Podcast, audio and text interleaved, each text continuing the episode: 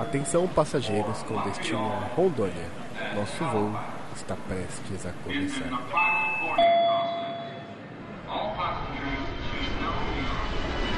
O voo com destino a Rondônia chegou durante a madrugada do dia 24 de junho de 2019. O clima era acolhedor, quente e úmido. Nesse estado que é 70% recoberto por floresta pluvial amazônica, 29% cerrados e 1% planície aluvial.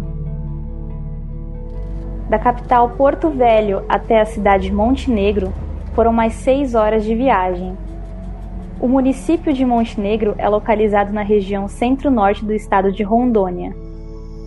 Chegamos uma manhã antes do sol nascer. A cidade, quente e simples, recebia a mim e ao restante do grupo de estudantes em um clima acolhedor.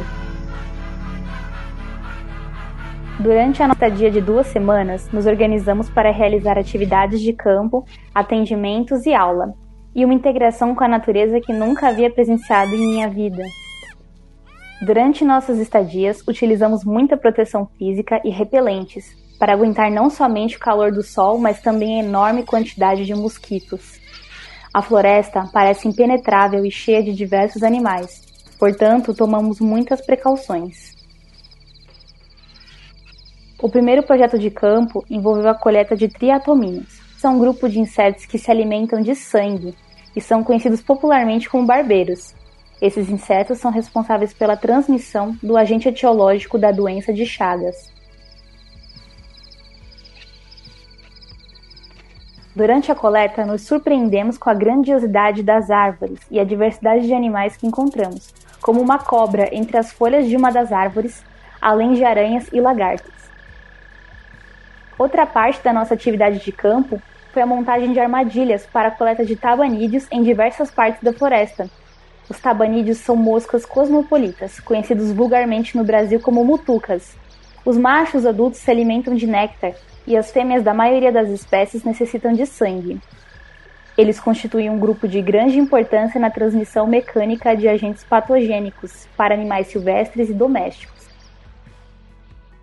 Para a coleta dessas moscas, utilizamos armadilhas de campo claro que montamos durante a noite no meio da floresta, se a floresta parece impenetrável durante o dia, à noite a quantidade de insetos e a ausência de iluminação natural precisa que redobre nossas atenções. A cada trajeto, a natureza nos recompensava com lindas paisagens, cachoeiras e árvores imponentes e ameaçadas, como as castanheiras, cujas folhas servem de abrigo para aves como arara canindé, muito comum por lá. realizamos atividades de camping, uma delas às margens do rio Jamari. Fomos levados por um casal de moradores locais que nos ajudaram a fazer um churrasco e também a montar nossas barracas e redes. Mergulhamos no rio durante a tarde, e ao longo de toda a noite, um sereno toma conta da floresta, aliado ao barulho de diversos animais que emergem do rio, como sapos e aves que me hipnotizavam ouvindo seu canto.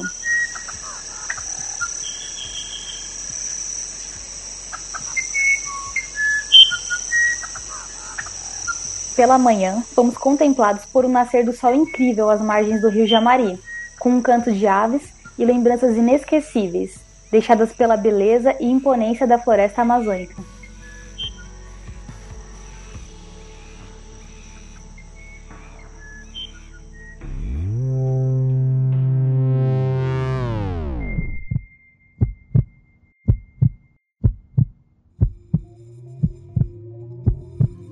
the way our brain works,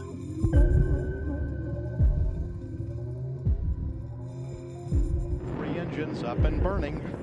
Two, one, zero, and liftoff.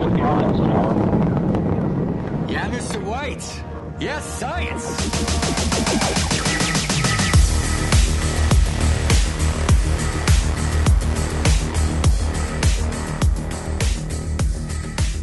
Olá, galera, sejam todos muito bem-vindos ao segundo programa do Palpitar Científico. No programa de hoje vamos falar um pouquinho sobre a Amazônia. Eu sou o Ayrton Carvalhedo e a Amazônia não é o pulmão do mundo, e sim a glândula sudorípara. Olá pessoal, eu sou a Iris Ramos e a minha frase de hoje é de uma música do Guilherme Arantes, Planeta Água. onde diz: Águas escuras dos rios que levam a fertilidade ao sertão, águas que banham aldeias e matam a sede da população. Olá pessoal, meu nome é Larissa e a minha frase, mais uma reflexão é que a Amazônia ela tem mais olhos do que folhas e aí vai da interpretação de cada um. Olá, pessoal. Eu sou a Letícia e a minha frase de hoje é: Não há passageiros na nave espacial Terra. Somos todos uma tripulação. E hoje aqui conosco temos uma convidada muito especial que está falando diretamente de Portugal. Ela é carioca, bióloga, trabalhou como guarda-parque no estado do Rio de Janeiro. Ela é mestre em ecologia, coordenou o programa de agentes ambientais comunitários na Amazônia através do Amazon e atualmente é doutoranda na Universidade de Aveiro. Por favor, Elzimar, se apresente e nos conte quem é você no meio ambiente. Olá, pessoal, boa tarde. A minha frase é a seguinte: A Amazônia, uma floresta habitada, que foi uma das primeiras coisas que eu aprendi quando cheguei lá. E agora vamos começar com a introdução do programa, falando alguns dados sobre a Amazônia e depois vamos bater um papo com a Elzimar para ela falar um pouquinho mais sobre o seu projeto na Amazônia.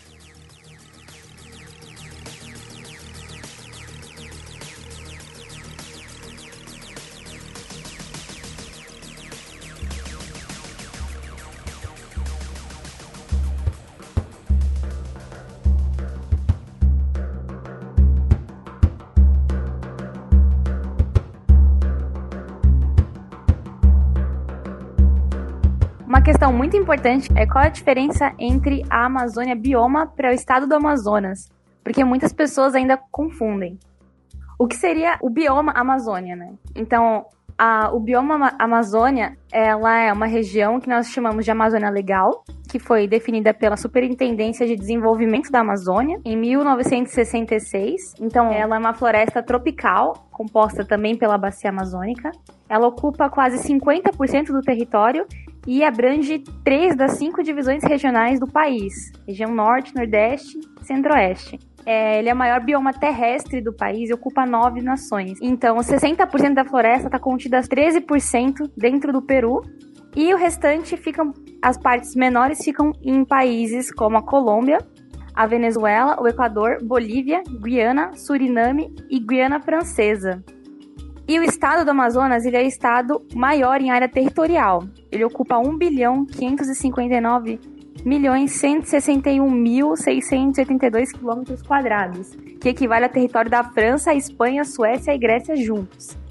Tem 62 municípios e a menor densidade demográfica do país, com cerca de 2 habitantes por quilômetro quadrado. Ele também possui os pontos mais elevados do Brasil, como o Pico da Neblina, com 3 mil metros, e o 31 de Março, com 2.900. Vocês podem perceber que a Amazonas ela tem picos totalmente diferentes, né? Densidade demográfica muito baixa, com um vasta, aliás, um tamanho gigantesco, né, em relação a territórios. E agora eu vou trazer para vocês um pouquinho sobre informações relacionadas à hidrologia, né, da Amazonas. Floresta Amazônica, A maior bacia hidrográfica do Brasil é a Bacia da Amazonas, que cobre cerca de 6 milhões de quilômetros quadrados e tem 1.100 afluentes. O seu rio principal, que é o Rio Amazonas, ele corta quase todo o território né, da floresta Amazonas e deságua no Oceano Atlântico, lançando cerca de 175 milhões de litros de água a cada segundo. Ou seja, gente, é uma vazão gigantesca. Se vocês forem imaginar, esse rio ele lança 175 milhões de caixa d'água de mil litros, né? Então é uma Caramba! vazão gigantesca. É muito grande.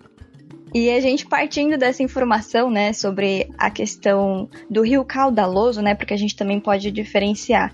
Às vezes a gente acaba confundindo qual que é o maior rio do Brasil em relação ao seu volume ou em relação à sua extensão, né?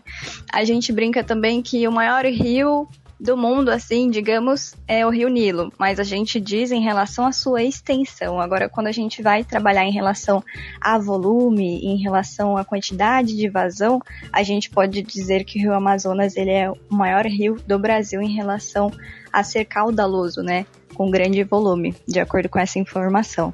E aí eu também trouxe para vocês alguns dados da nossa Agência Nacional de Águas, né, a ANA. Ela faz um monitoramento anual sobre todas as partes hidrológicas do Brasil, todos os rios principais e os seus afluentes. E aqui ela também fala sobre a questão de aproveitamento energético, né, através desses rios, ou seja, aproveitamento hidrelétrico. E o último dado da ANA sobre esse monitoramento hidrológico, ela traz uma declaração da reserva de disponibilidade hídrica que o aproveitamento hidrelétrico nessa área da região da Amazônia, é, a gente pode citar um lugar que se chama Aripuana, onde eles estão fazendo um pequeno aproveitamento energético lá também.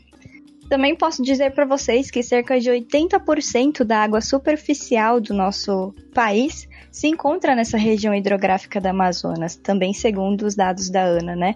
Então vocês podem pensar assim: o que seriam mais ou menos é, massas de água, né? Quando eu falo que 80% das massas de água estão na Amazonas. Massas de água a gente pode pensar assim: tem as massas de águas naturais, que são é, em relação a rios, lagos, é, cachoeiras, lagoas, e tem as massas de águas é, que não são naturais, onde o próprio ser humano acaba fazendo, né? É, rio. Como que eu posso dizer? Podem ser reservatórios, barragens, é isso que você está falando? Exatamente. Tá isso. Então, as massas de águas naturais, rios e lagos, e as massas de águas que não são naturais, como reservatórios e barragens, como a própria Zimar me ajudou a complementar aqui para vocês. Vou falar um pouquinho então dessa parte do meio ambiente e falar um pouquinho das espécies que vivem na floresta amazônica. Ela possui cerca só de espécies de árvores, né, que são justamente essas plantas que são altas, né? São 2.500 espécies de árvores catalogadas e tem mais de 40 mil espécies de vegetais. Ela possui também mais de 1.300 espécies de aves, 427 de mamíferos, 378 espécies de répteis, 3.000 espécies de peixes, 400 de anfíbios e mais de 100 mil de invertebrados. Porém, as estimativas que tem de espécies de invertebrados é mais de 2 milhões e meia. Então a gente só conhece 100 mil. Então, assim, o que a gente conhece realmente da floresta amazônica é muito pouco. Então, ainda precisa de muitas pesquisas para saber a quantidade real de espécies que vivem lá e como funciona toda essa dinâmica dessas populações. Esta é a Amazônia selvagem.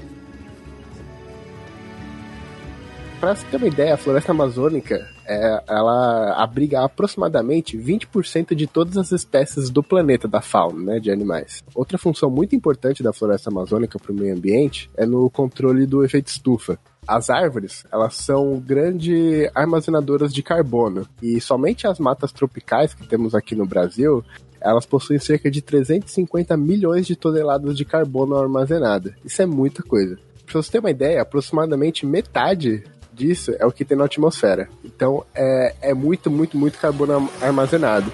Esse carbono é liberado na atmosfera, acontece né, um aumento na temperatura, porque esses gases, né, esse carbono de efeito estufa, ele vai aumentar a temperatura da, do planeta e com isso contribui para o aquecimento global. Segundo o INPE, né, uns estudos que eles fizeram em 1987, eles mostraram que cada hectare da floresta, ela retira da atmosfera, em média, cerca de 9 kg de carbono por dia. Para você ter uma ideia, né, um hectare vale é, 10 mil metros quadrados. É, o Parque Ibirapuera, por exemplo, aqui em São Paulo, ele tem cerca de 150 hectares. O Parque Ibirapuera, por dia, ele retira da atmosfera cerca de 1.350 quilogramas de carbono.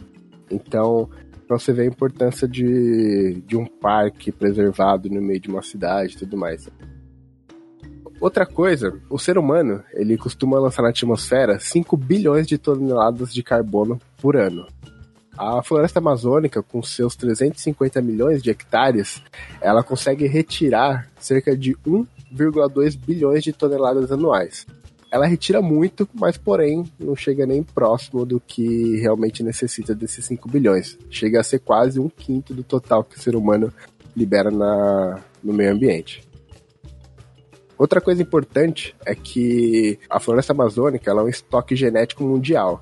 que cerca de 30% de todo o estoque genético do planeta, né, de informações, de micro-organismos, enfim, está residindo na floresta amazônica. Então, ali é um cenário muito vasto para estudos, pesquisas, desenvolvimento de novas metodologias. Acho que um, exemplo que eu, que eu dou, que às vezes as pessoas não conseguem pensar na, no valor que existe em uma floresta, ou em um parque, alguma coisa do tipo, é no parque de Yellowstone. Porque durante as pesquisas dos micro-organismos que existiam lá, que eles estavam fazendo a preservação, eles descobriram uma bactéria que crescia em um lugar extremamente quente, que era nas fontes termais. E hoje em dia, essas proteínas dessas bactérias, dessas enzimas, elas são usadas para fazer, na verdade, né, o processo de PCR, que hoje em dia é essencial, por exemplo, para diagnosticar casos de coronavírus e outros tipos de testes. Então, esse tipo de bactéria tem um valor inestimável, que se a gente tivesse destruído tudo e não tivesse havido essas pesquisas, ela não teria sido descoberta. Então, esse valor que o meio ambiente tem é, intacto e você conseguindo pesquisar e descobrir as funções e as propriedades que os micro-organismos que vivem nele têm é inestimável, não dá para calcular. Pensa o, o quanto de, de dinheiro já gerou esse tipo de pesquisa que essa enzima que consegue é, trabalhar em temperaturas muito altas para fazer a reação de PCR. Então é um valor inestimável e outra coisa muito importante presente nessas florestas é as comunidades indígenas, porque estima-se que cada comunidade indígena, o conhecimento que eles têm, por exemplo, com plantas medicinais, seja que cada tribo ali, cada comunidade, ela possui pelo menos 100 plantas é, medicinais em seu, em seu receituário e 200 espécies de vegetais. Então, é um conhecimento muito rico e que a gente tem que preservar esse tipo de conhecimento e principalmente é aprender com essas comunidades é, o conhecimento que eles têm e não simplesmente achar que eles é, vivem assim ultrapassado no, no mundo, sabe? Esse, essa forma de vida deles. Muito pelo contrário, né? Eles Exatamente. estão muito mais à frente. a gente tem que correr muito para alcançar, uhum. nossa. Exatamente, hoje em dia, né, que a gente pensa muito em viver essa vida mais sustentável, é, as tribos uhum. indígenas, elas fazem isso há muito tempo. Então a gente tem que aprender um pouquinho com elas também, né? Não só Sim. aqueles que tem que só aprender com a gente, precisa da nossa ajuda, a gente também precisa da deles. Existe um debate muito interessante na ciência, na ciência social, né, na verdade. Uhum. Um autor que eu tenho lido bastante, que se chama Boaventura de Souza Santos, ele fala em ecologia de saberes, que é justamente esse reconhecimento da ciência formal do saber das comunidades tradicionais, que é uma coisa necessária, precisa ser feita, porque eu acho bem difícil a gente conseguir superar essa crise ambiental se a ciência não olhar com mais carinho, mais cuidado, mais atenção para quem tem esse saber, uhum. para quem sempre cuidou das florestas e que está resistindo aí até hoje. Então, se pensa nisso, né? Como que a gente promove esse diálogo horizontal da ciência com o saber desses povos? Se chama Ecologia de Saberes, esse debate. Hum, Perfeito. Eu tive um curso do Ministério do Meio Ambiente sobre é, mesmo educação ambiental e, eu, e eles citam muito esse Boaventura. E é muito legal uhum. mesmo essa ideia, esse estudo. Achei bem interessante, muito bom, Eusimar. É, eu tive a sorte de conhecer o, o Boaventura Souza Santos aqui. Nossa, que legal! Ele, apesar de ter trabalhado desde a década de 80 no Brasil, inclusive com comunidades é, de favela mesmo no Rio, acho que em São Paulo também, se não me engano. Agora fiquei até na dúvida se não foi só em São Paulo, não no Rio. Mas enfim, é, ele tem essa leitura dos países do Sul, né? Porque ele passou muito tempo pesquisando e vivendo lá. Então, ele conseguiu captar, assim, sabe? Aplicar uma lente e, e conseguiu captar muito da nossa essência e, e, ele tem uma base de comparação porque ele é europeu, então ele entendeu que a lógica que, que, que rege o Brasil é completamente diferente da lógica de um país do norte, né? É, existe Legal. ainda a submissão, existe muita marca da colonização e ele faz uma é. leitura incrível sobre isso. Se vocês puderem ler sobre, Eu super indico. Boa Ventura Souza Santos. Ah, anotado. Legal. Eu acho que o que você comentou sobre é, saber a questão ecológica, né, sobre os índios, não só sobre essa questão relacionada à ciência, mas a própria origem do brasileiro, né? A nossa realidade, a nossa real raiz, de onde veio, o que a gente deve valorizar, né? E acho que com certeza essa indicação seria tanto para parte de ciência, tanto para a parte social mesmo do Brasil. Uhum. É importante a gente, enquanto brasileiro, entender isso tudo, né? Saber de onde a gente vem e ter orgulho da nossa origem. Exatamente. Muito legal. Esta é a Amazônia Selvagem. Então, eu vou falar um pouquinho sobre a parte socioeconômica da Amazônia. Eu não vou me estender muito porque a gente vai debater, mas pro final, Eusimar tem mais informações, vivências com essa parte. Então, vou dar só uma pequena pincelada. Eu peguei, então, um estudo que chama Amazônia e os Objetivos de Desenvolvimento do Milênio. É, esse estudo, ele foi, ele é um pouco antigo, mas foi o que eu achei com mais dados para poder apresentar para vocês. Ele foi lançado no final de 2011 e esses objetivos de desenvolvimento do milênio, eles foram estabelecidos pela ONU é, no ano de 2000. E esses objetivos foram avaliados por um grupo de especialistas ligados à ARA. A ARA significa Articulação Regional da Amazônia. Esse estudo ele mostra, de certa forma, as drásticas condições sociais, econômicas e ambientais nos seis países que envolve o Brasil, a Bolívia, a, Col a Colômbia, o Equador, o Peru e a Venezuela. Então, vou apresentar aqui os dados. Nesse estudo mostra que metade da população que vive nesses países encontra-se abaixo da linha da pobreza, apesar dos vastos recursos naturais que eles estão, que está ao seu redor, né? E as taxas de desemprego, pelo menos nesse estudo, a taxa de desemprego diminuiu. Porém, essa não é a realidade que a população nessa parte do bioma da Amazônia vive, porque tem muitos problemas de informalidade, como o trabalho infantil, o trabalho forçado, além de também ter pessoas que viviam em condições análogas à escravidão. E essa parte que eu falo de condições análogas à escravidão é, estão envolvidos geralmente homens analfabetos entre 25 e 40 anos que são recrutados para fazer extração ilegal de madeira, a produção do carvão e da pecuária. Agora, falar um pouco sobre a mortalidade infantil, ela teve uma redução significativa. Só que na Amazônia é bem maior essa mortalidade infantil do que a média desses países que eu disse no começo. E as populações indígenas são as mais é, vulneráveis. Estima-se que essa taxa seja ainda maior na população indígena. E agora, a partir da desnutrição, em alguns países, a desnutrição atinge um quarto da população infantil. E, de novo, a vulnerabilidade é maior para os povos indígenas. Esses países que fazem parte da Amazônia, é, o analfabetismo, infelizmente, está acima do limite internacionalmente considerado como crítico, e que é de 5%. Na Amazônia brasileira é mais do que o dobro, cerca de 11%, e na Amazônia boliviana é cerca de 17% relação às mulheres, é um pouco triste também a situação, porque uma grande porcentagem sofre algum tipo de maltrato e a taxa de analfabetismo para as mulheres é uma média maior. E além dessas mulheres não terem muitas oportunidades de participar da, da economia e da política local. Em relação à saúde, é, o estudo ele denuncia que na Amazônia o acesso a um sistema de qualidade é limitado em comparação com outras regiões.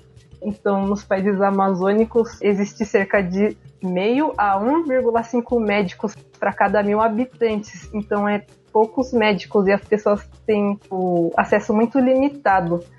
E a partir do desmatamento, que a gente vê ao longo do tempo que é um problema constante e que nem todos os países têm sistemas de monitoramento ambiental eficiente.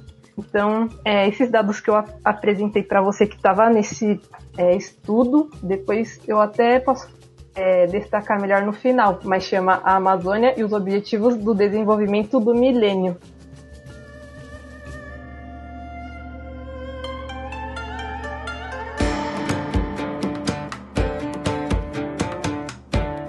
Vamos começar com a parte do bate-papo aqui, né? Então eu peço para Larissa fazer as honras e começar as perguntas para Elzimar. Ah, sim. É, então, Elzimar, é, sinta-se à vontade para falar sobre a sua formação, a sua história, a sua vivência. E eu gostaria de falar, primeiramente, antes dela falar, que eu a conheci quando eu fiz um intercâmbio em Portugal. Eu fazia uma matéria que chama alterações globais. E essa matéria eu peguei ela porque eu falei, ah, eu faço biologia e eu quero saber quais tipos de alterações globais nós estamos passando e o que a gente pode fazer para tentar melhorar. Essa aula até que era interessante, mas que eu fiquei mais é, empolgada quando o professor, no primeiro dia de aula, estava mostrando o cronograma e aí ele falou que ia vir uma pessoa é, do Brasil para falar sobre a Amazônia. Aí eu, ai meu Deus, quero que chegue logo esse dia. E aí, quando eu quando estava chegando próximo do dia, eu falei, nossa, eu vou ficar muito feliz de ouvir essa pessoa falar da Amazônia aqui pro pessoal de Portugal. E aí foi assim que eu conheci a Elzimar e eu fiquei muito feliz, porque é bem legal você conhecer mais do seu país e ainda poder mostrar para as outras pessoas essa riqueza e esse orgulho que a gente tem, né, dessa grande floresta está no nosso país, maior parte, né? E é assim que eu conheci ela.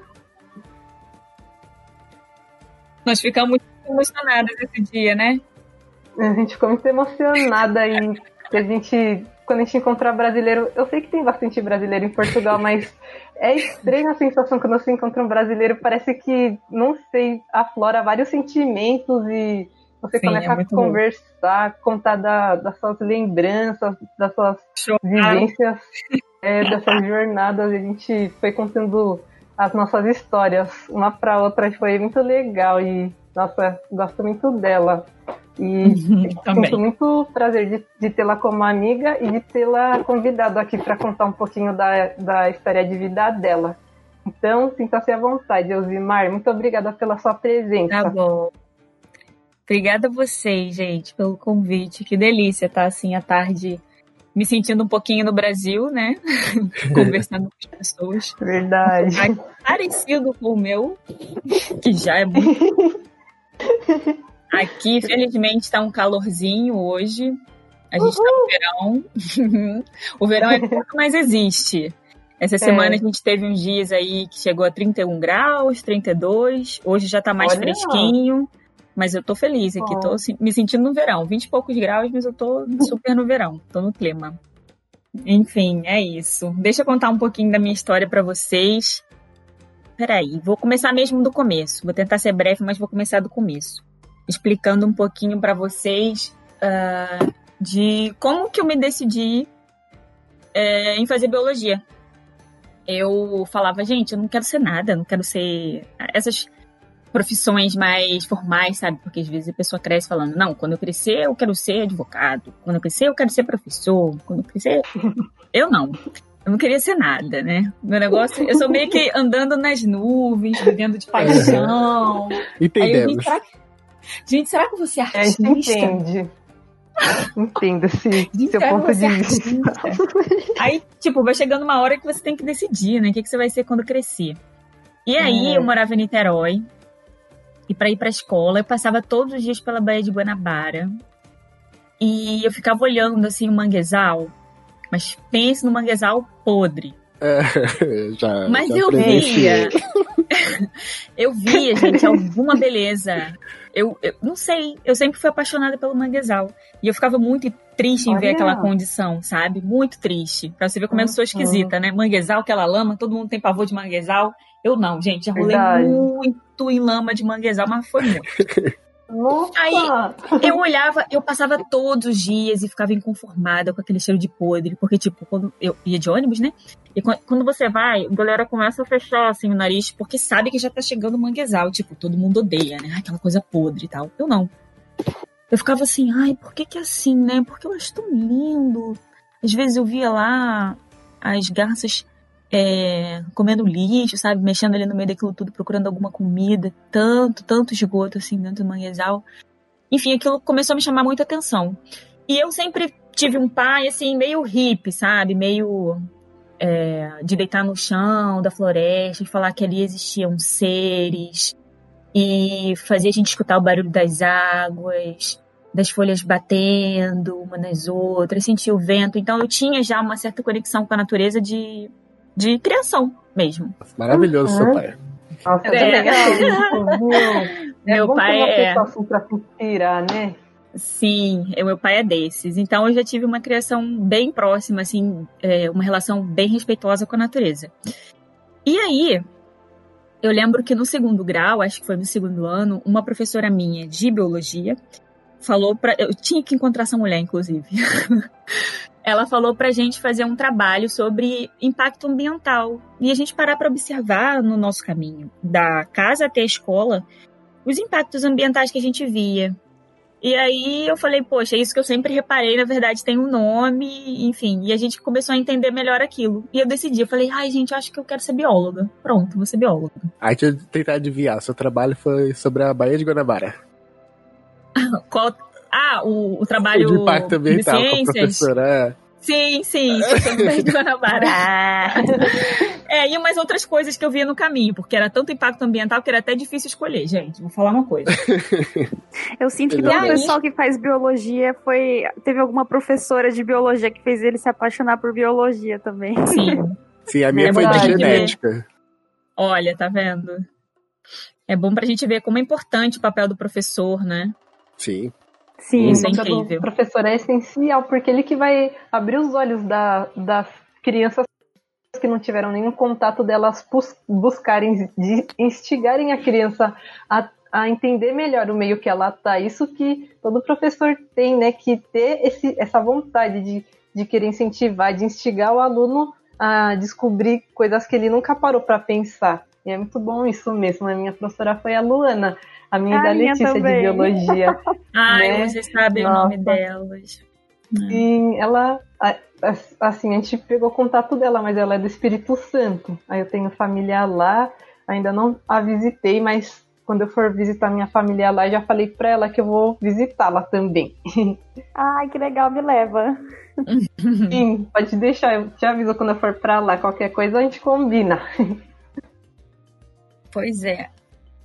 E aí, gente, eu falei, pronto, quero fazer biologia, vou fazer biologia.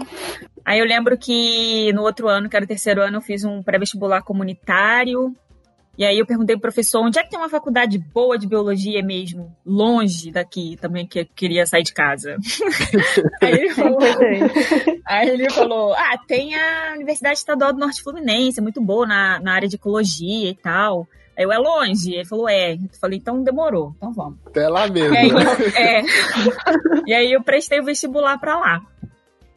E aí, gente, eu já tava com manguezal na cabeça, né? Falei, não, tem que trabalhar com manguezal.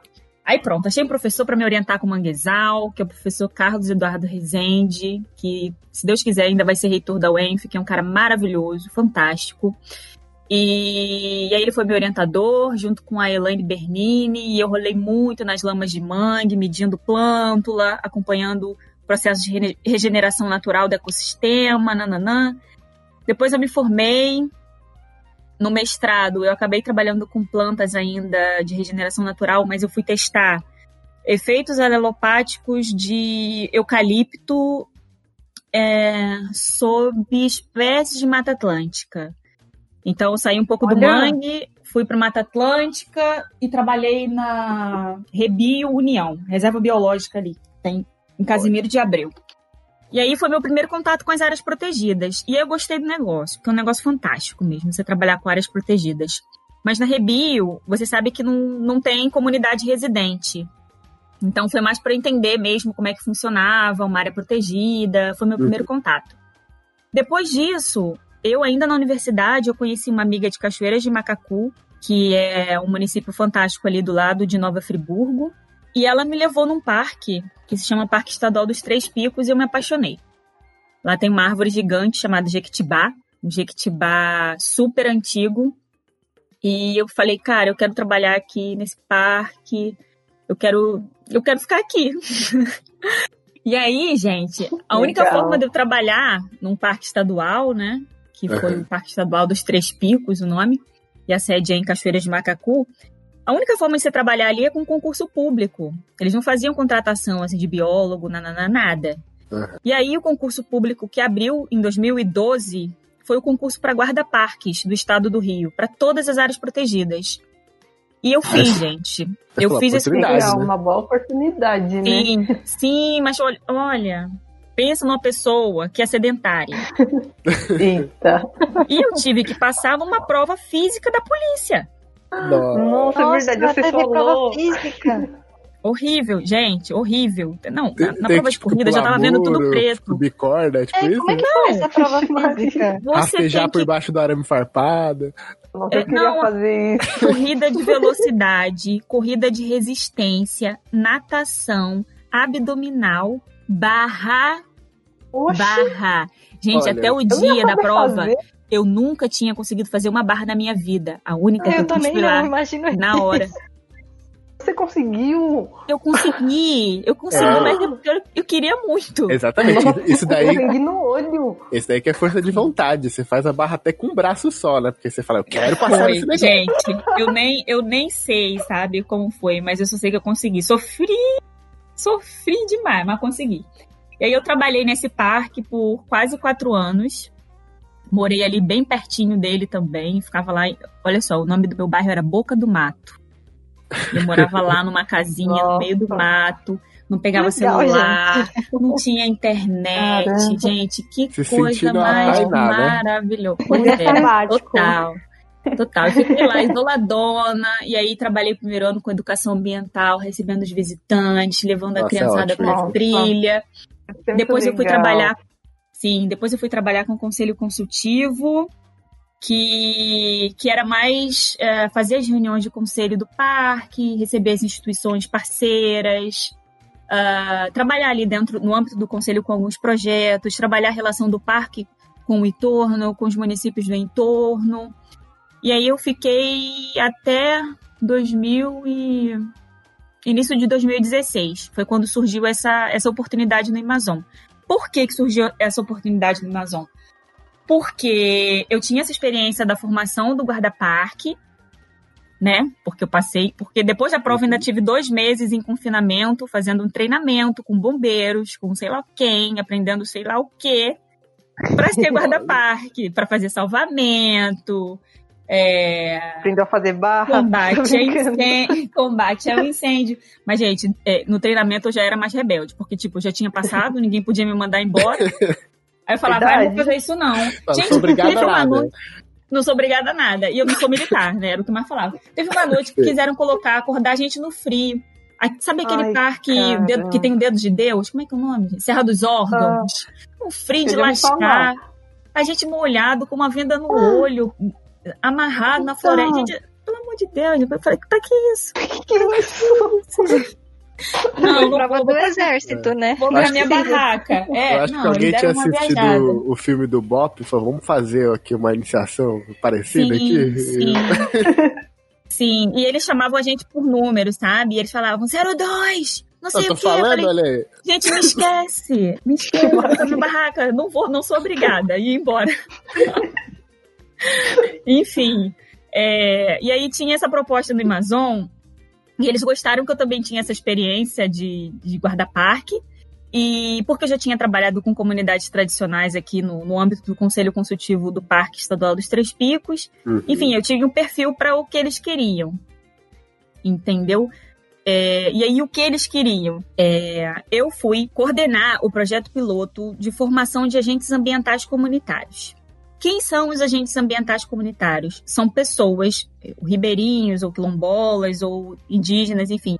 É, são pessoas de comunidades tradicionais que querem fazer um trabalho voluntário, querem colaborar com a conservação da sua comunidade, da sua área protegida, né? Que geralmente são residentes de área protegida.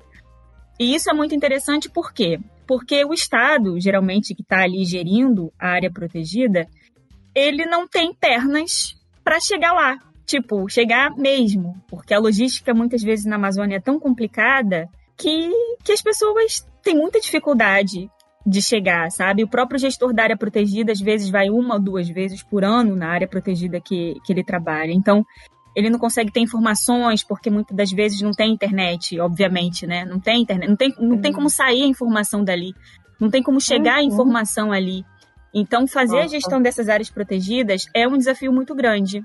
Uhum. E Nossa, essas populações, desde a década de 60, que foi reconhecido que elas mesmas faziam o monitoramento dos lagos, elas mesmas tinham que, tipo, arregaçar as mangas e tomar conta do espaço delas, porque o Estado não faria. Uhum. Na Amazônia tem essa cultura do monitoramento dos seus lagos, do cuidado. A própria comunidade às vezes fala, olha, esses lagos aqui, eles são de uso da comunidade, então você não pode vir com seu barco de Manaus e le- levar todo o recurso pesqueiro da comunidade.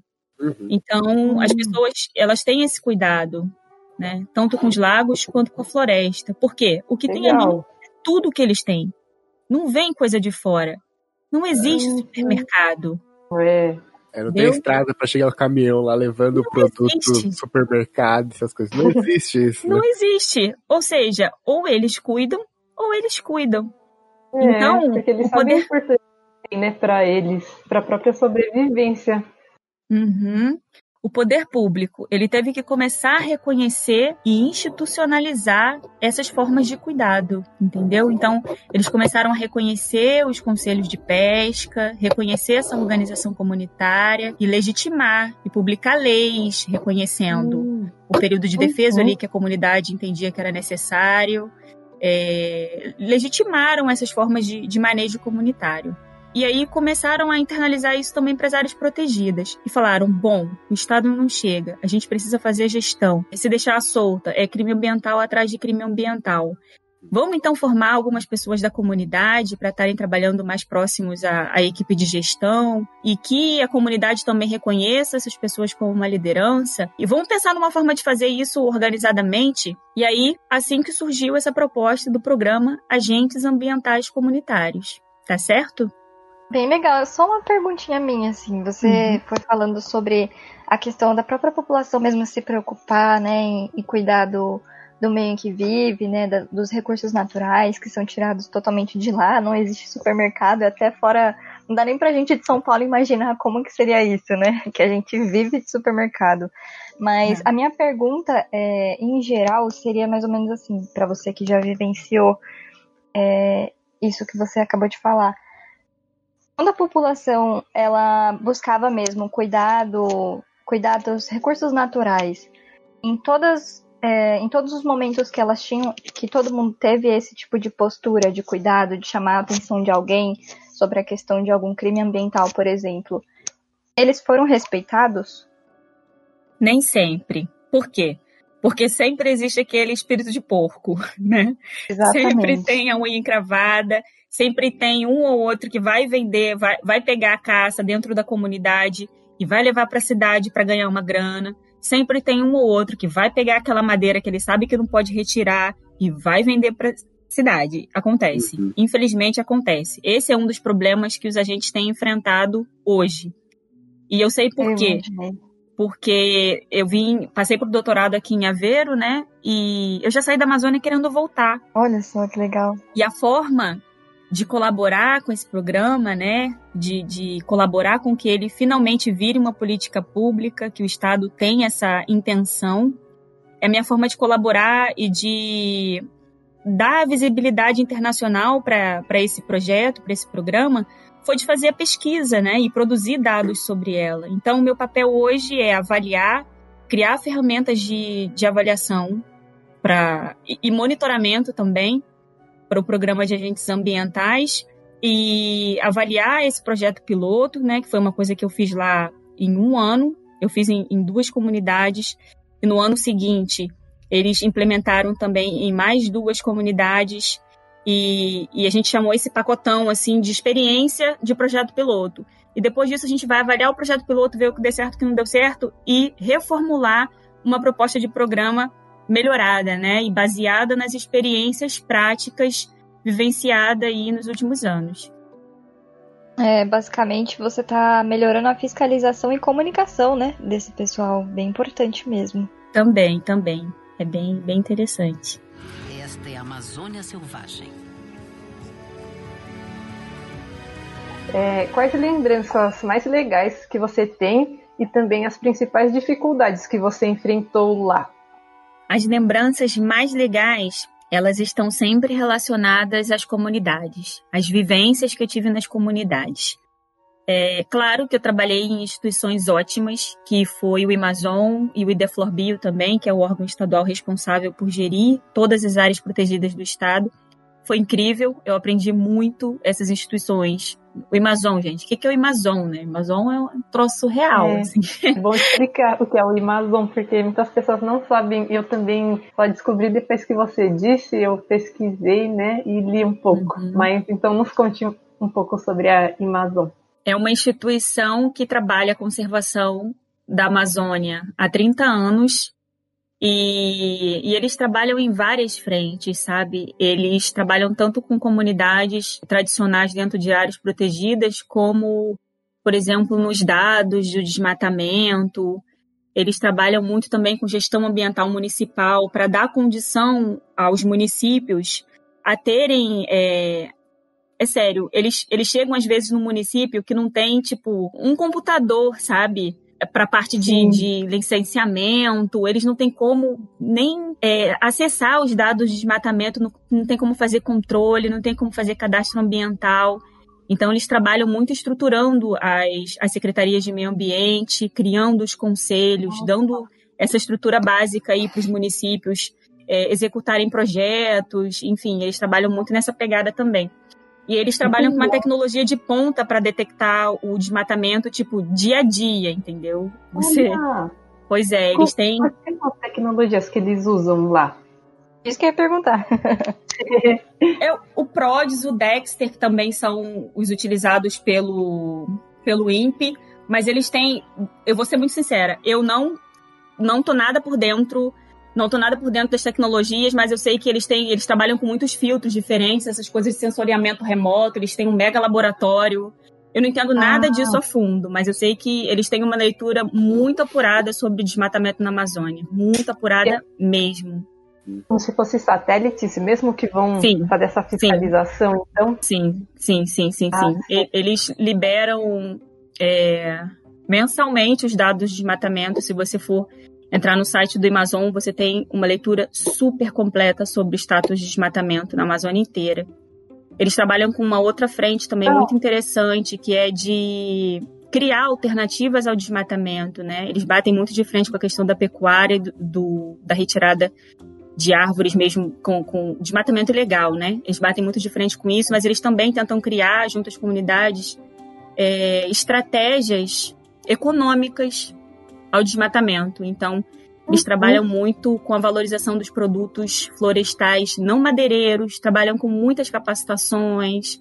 Eles Nossa, legal. muitas vezes estruturam, às vezes, comunidades que precisam de é, máquinas para beneficiamento de algum produto, como castanha, é, ajudam na criação de cooperativas, enfim, gente, são Ah, muitos, muitos legal. projetos. São, são incríveis. Então, conheçam, vão atrás. Muito legal mesmo. Obrigada por ter falado, né? Nossa, você tem a prioridade para falar que você viu o- a ação deles, né? Local. Então, Sim. muito legal ter essa instituição que dá apoio mesmo para a população local e para a própria preservação da Amazônia. Esta é a Amazônia Selvagem.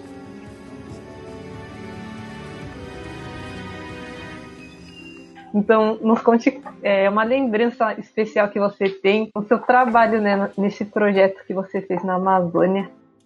O que é mais incrível para mim é o tempo de vivência nas comunidades, que é aquele tempo que você senta e escuta os mais velhos, que é uma coisa deliciosa. Eu conheci, por exemplo, o senhor Luiz Moura, que faleceu agora no ano passado, com 94 anos, mas que foi o criador dessa comunidade, da primeira comunidade que eu trabalhei, que foi a Flota de Faro, a Floresta Estadual de Faro. E vocês não imaginam é, é, a pessoa que viveu tanto, né? E sempre dentro da floresta, com tanta história, com tanta sabedoria, é, de espécies medicinais, de, de tudo, né? De como viver, de como se virar, de como estar num barquinho navegando É. meses ali, só ele remando, né? Porque naquela altura Oh. nem tinha motor, não tinha nada disso.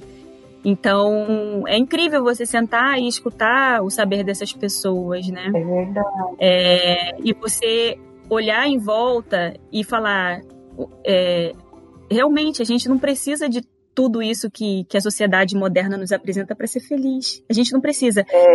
Eu suspeitava disso há muito tempo, mas eu só fui entender que isso É. realmente é possível quando eu estava na Amazônia.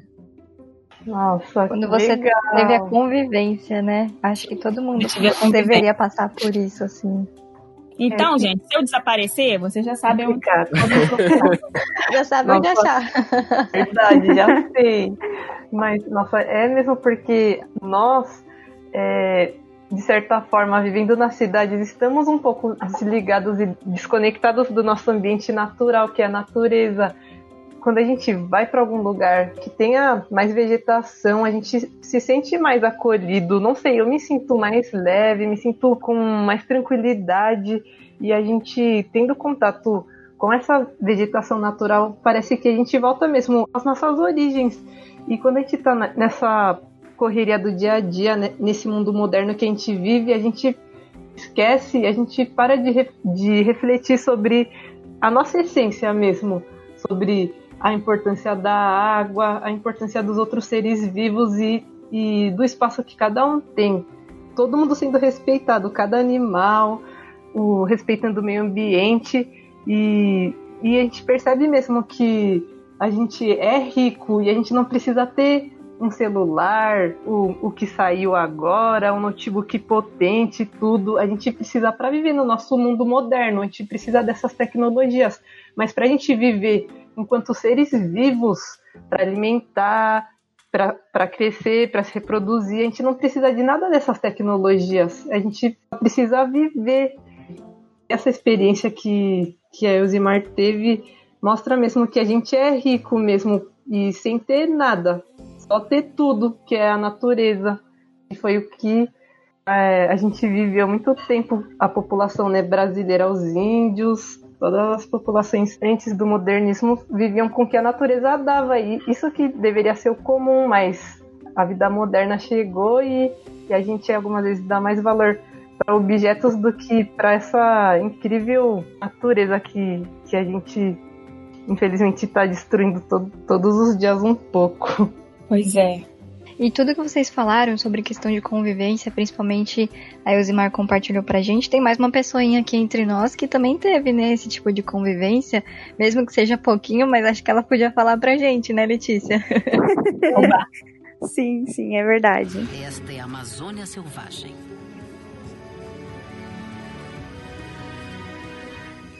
Então, pouco tempo que eu fiquei lá na Amazônia, é, eu senti uma conexão muito grande, assim. É uma coisa que eu percebi quando eu cheguei lá era o quanto estava dependente de tecnologias, porque aí você começa a perceber que o, o seu estresse, a sua ansiedade começa a baixar muito quando você fica longe de tudo isso.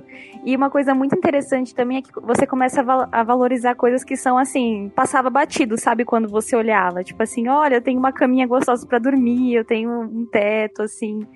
E você começa a olhar as coisas de um jeito diferente. E também perceber que as coisas que as pessoas falavam nos livros era tipo era tudo verdade. Você, quando você observa isso, é, fica tudo mais concreto na sua cabeça, assim. Então, quando eu vi uma arara, eu falava, meu Deus, pra mim, eu nunca mais, acho que nunca na minha vida eu ia, acreditar, eu ia acreditar que um dia eu ia ver uma arara ao vivo. E ela é enorme, assim, ela tem um metro. É, é muito impressionante. É, você fica numa sensação de êxtase com paz interior, assim. E parece que você vive um sonho mesmo. Parece que talvez é, tudo que você precisava você não tinha percebido ainda, mas estava bem ali, sabe? Esta é a Amazônia Selvagem.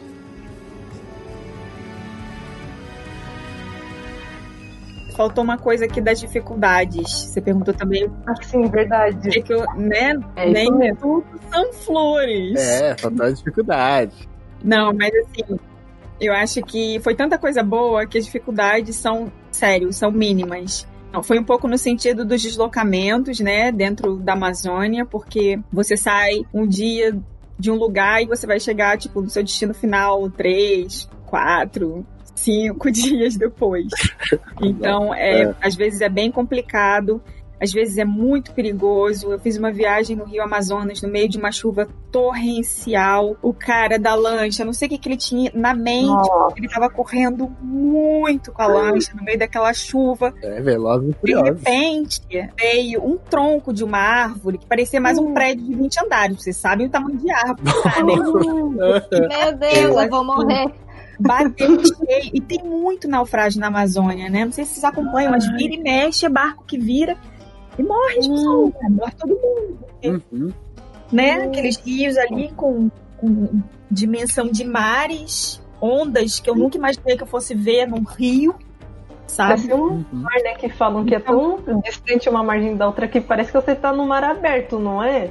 mesmo, como eu falei com vocês na aula, né? Tem trechos que são tipo 50 quilômetros de uma margem para outra. Você não vê, você tá no mar mesmo, você não vê. Mas peraí, você falou sobre as ondas, é porque tava chovendo muito ou tava. Não, entendi o que querida. aconteceu. Tem ondas, tem ondas gigantescas naqueles rios. Gigantescas, porque é como se fosse o mar, né? E a corrente de ar, né, também. Tem, não tem a pororoca? Já ouviu falar da pororoca? Que são, né, são os surfistas, né? A Já. pororoca, na verdade, é um fenômeno Já. que acontece no Rio, que vem uma Ah, onda sim. e tem surfistas de pororoca. Verdade. Então Verdade. isso existe. E tem ondas gigantescas, realmente. E então essa questão do deslocamento foi uma das coisas que, que foi assim difícil. Mas e outra questão foi das doenças, né? Tipo malária e algumas outras que a gente tem que tomar um cuidado constante. Esses tropicais. É, Verdade, por isso- tinha que passar repelente, tinha que fazer um processo antes de sair, né? De casa pra poder evitar esses insetos, usar tela, aqueles chapéu com tela, essas coisas. Sim, algum sim. Rede com tela, né? O tempo todo. Uma vez eu tava dormindo na rede e quando eu acordei, gente, tinha uma aranha tão grande, tão, tipo, maior do que minha mão, assim, na rede, assim, na direção da minha cara. Eu, eu olhei pra rede e falei, ai, glória a Deus. Nossa, tinha desmaiado. Então você tem que ter cuidado, tipo, o tempo todo, né? O tempo todo. Tipo, tem rio que você entra, você não pode fazer. Se é homem, né? Você não pode fazer xixi na água. Que tem. Vocês sabem do candiru? Aí eu Sim. ouvi falar disso daí. que entra na. Que entra, Entra no na canal urinário. é, e tem lugar que você também não pode pisar, porque tem umas arraias gigantescas. Depois, se você toma uma ferroada daquela, se você pisa, né, no ferrão da raia, você tem que fazer um tratamento horroroso, super rigoroso, por mais de seis meses, e aquilo dói, uma infinidade. Então, Olha aí, Letícia. você tem, você tem que estar ligado nessas coisinhas, né? E pra quem é de fora, assim, tem que realmente vai entrar na água. Pergunta pro pessoal da comunidade, vai entrar na mata? Não entra sozinho, porque se perde e se perde mesmo. Entendeu? Tem que ter uma série de cuidados É. e, sobretudo, muito, muito respeito. Esta é a Amazônia Selvagem.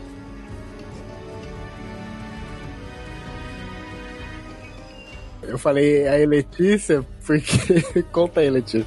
Você vai se entregar.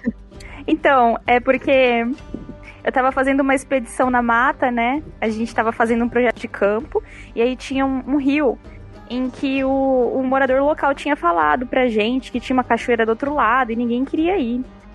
E aí eu fiquei enchendo o saco de todo mundo pra tentar atravessar, ninguém queria. Eu falei, quer saber? Vou sozinha. Atravessei o rio, fui do outro lado, vi, era lindo, era maravilhoso. Mas quando eu voltei, o morador local tava muito bravo comigo, porque ele falou que, ele- que aquele rio era cheio de arraia, e que eu tinha me arriscado muito, e que não era pra ninguém ter Ai. atravessado.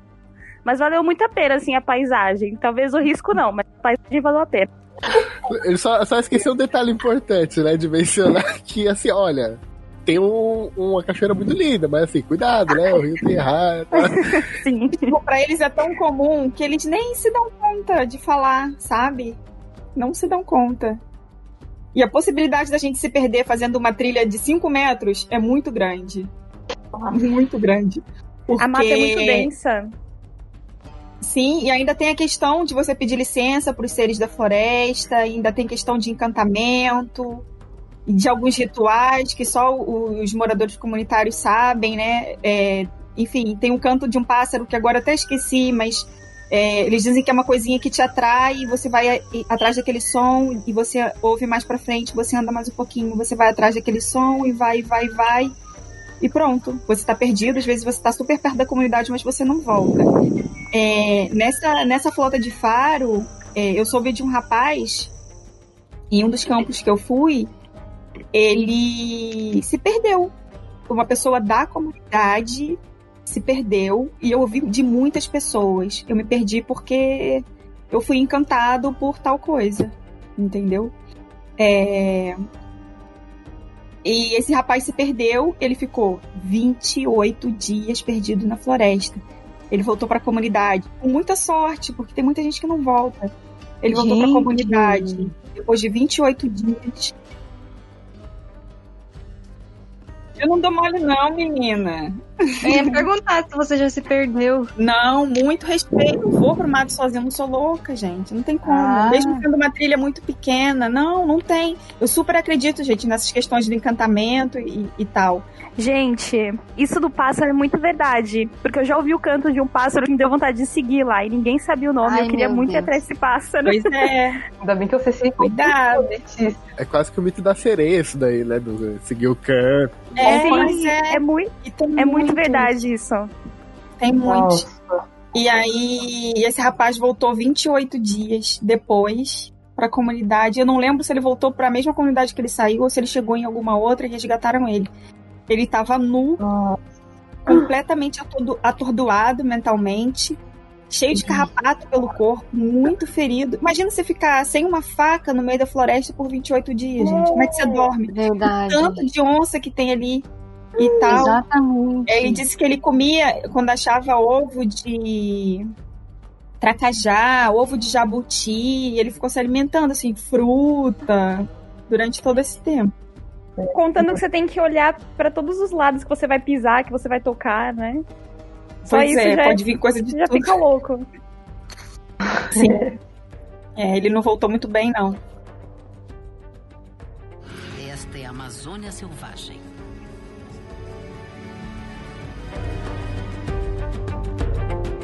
Você contando sobre essas questões da sua convivência, sua experiência, eu também tive mais uma dúvida. em relação a sua, onde você ficou, é, você ficou em um espaço cedido pela organização do seu projeto? Como que você se virou assim?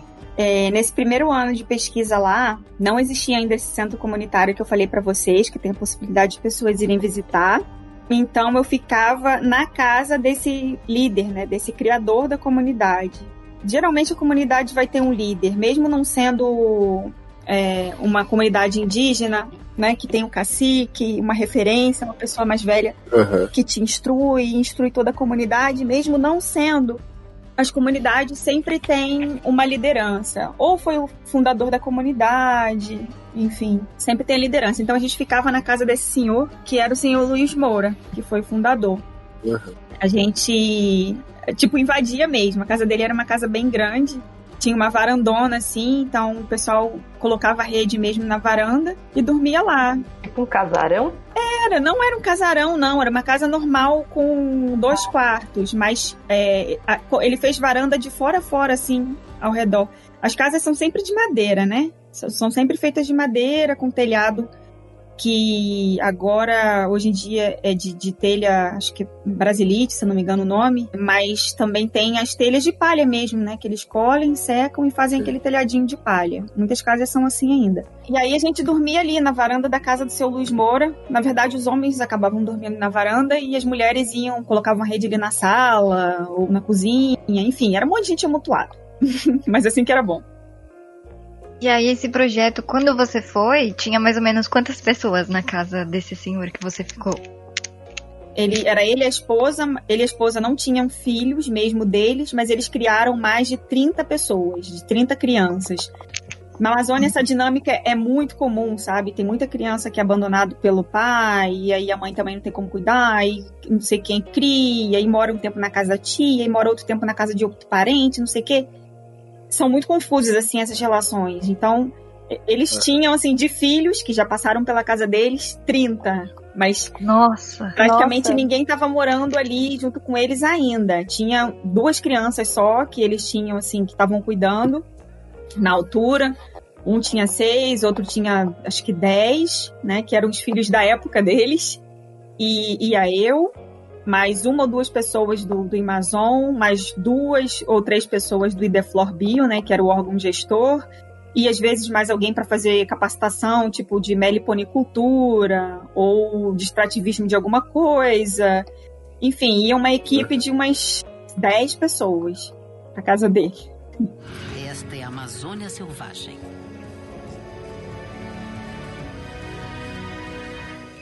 Como este projeto te ajudou a seguir na carreira acadêmica? E conte-nos um pouco mais sobre seus projetos atuais. Eu fui lá para Amazon para passar seis meses, né, para executar esse projeto piloto do programa de agentes ambientais. E como as coisas deram muito mais trabalho do que a gente imaginava, eu acabei ficando um ano, um ano, um ano e um mês, ou sei lá, um ano. E aí, é, a gente executou né, o projeto piloto em duas áreas protegidas. Uma era essa flota de faro, que é bem no interior ali da, do estado do Pará, entre o estado do Pará e o estado do Amazonas, praticamente, sabe? É... E a outra área protegida era uma APA, que se chama APA Cumbu, que fica a cinco minutinhos de barco de Belém, né? Que é a capital. Então, foram dois contextos completamente diferentes e eu ficava ali alternando entre essas duas comunidades nesse tempo de execução do projeto piloto. E aí, quando eu, eu, eu saí, quando estava praticamente terminando a formação dos agentes ambientais dessas duas turmas. A gente ia para a comunidade, dava as aulas sobre educação ambiental, legislação, sobre áreas protegidas e tudo que fosse necessário, né? Tudo que a comunidade demandasse para que fosse formado um agente ambiental que pudesse estar ali na prática de áreas de educação ambiental, monitoramento e também de produção sustentável, né, que é a parte de sistemas agroflorestais. Então a gente ah, trabalhava aí nessas, nessas todas, nessas, todas essas coisas tudo, tudo junto misturado, nesses dois lugares. E aí quando uhum. terminou a execução do projeto piloto, né, porque geralmente quando a gente trabalha ligado a uma ONG, a gente trabalha de projeto em projeto. Então, se acabou o dinheiro para o financiamento desse projeto, acabou o milho, acabou a pipoca, né? Tchau e adeus. Sim. E aí eu saí, saí querendo voltar e falei, olha, eu acho que eu ainda posso contribuir com esse programa e fazer dele a minha pesquisa de doutorado. E aí foi isso que eu fiz. Vim aqui, enviei os documentos para a Universidade de. Não, na verdade eu nem vim aqui. enviei tudo por uhum. e-mail para a Universidade de Aveiro, né, os documentos para seleção do doutorado, e aí eles acharam interessante e aprovaram. E aí, meu projeto atual é simplesmente esse: é voltar nas comunidades, ver se teve impacto positivo do programa, tentar criar, junto com a comunidade e com o poder público e a ONG, formas de fazer o um monitoramento desse programa e depois fazer um ajuste no projeto piloto para que ele seja replicado nas demais áreas protegidas do estado do Pará.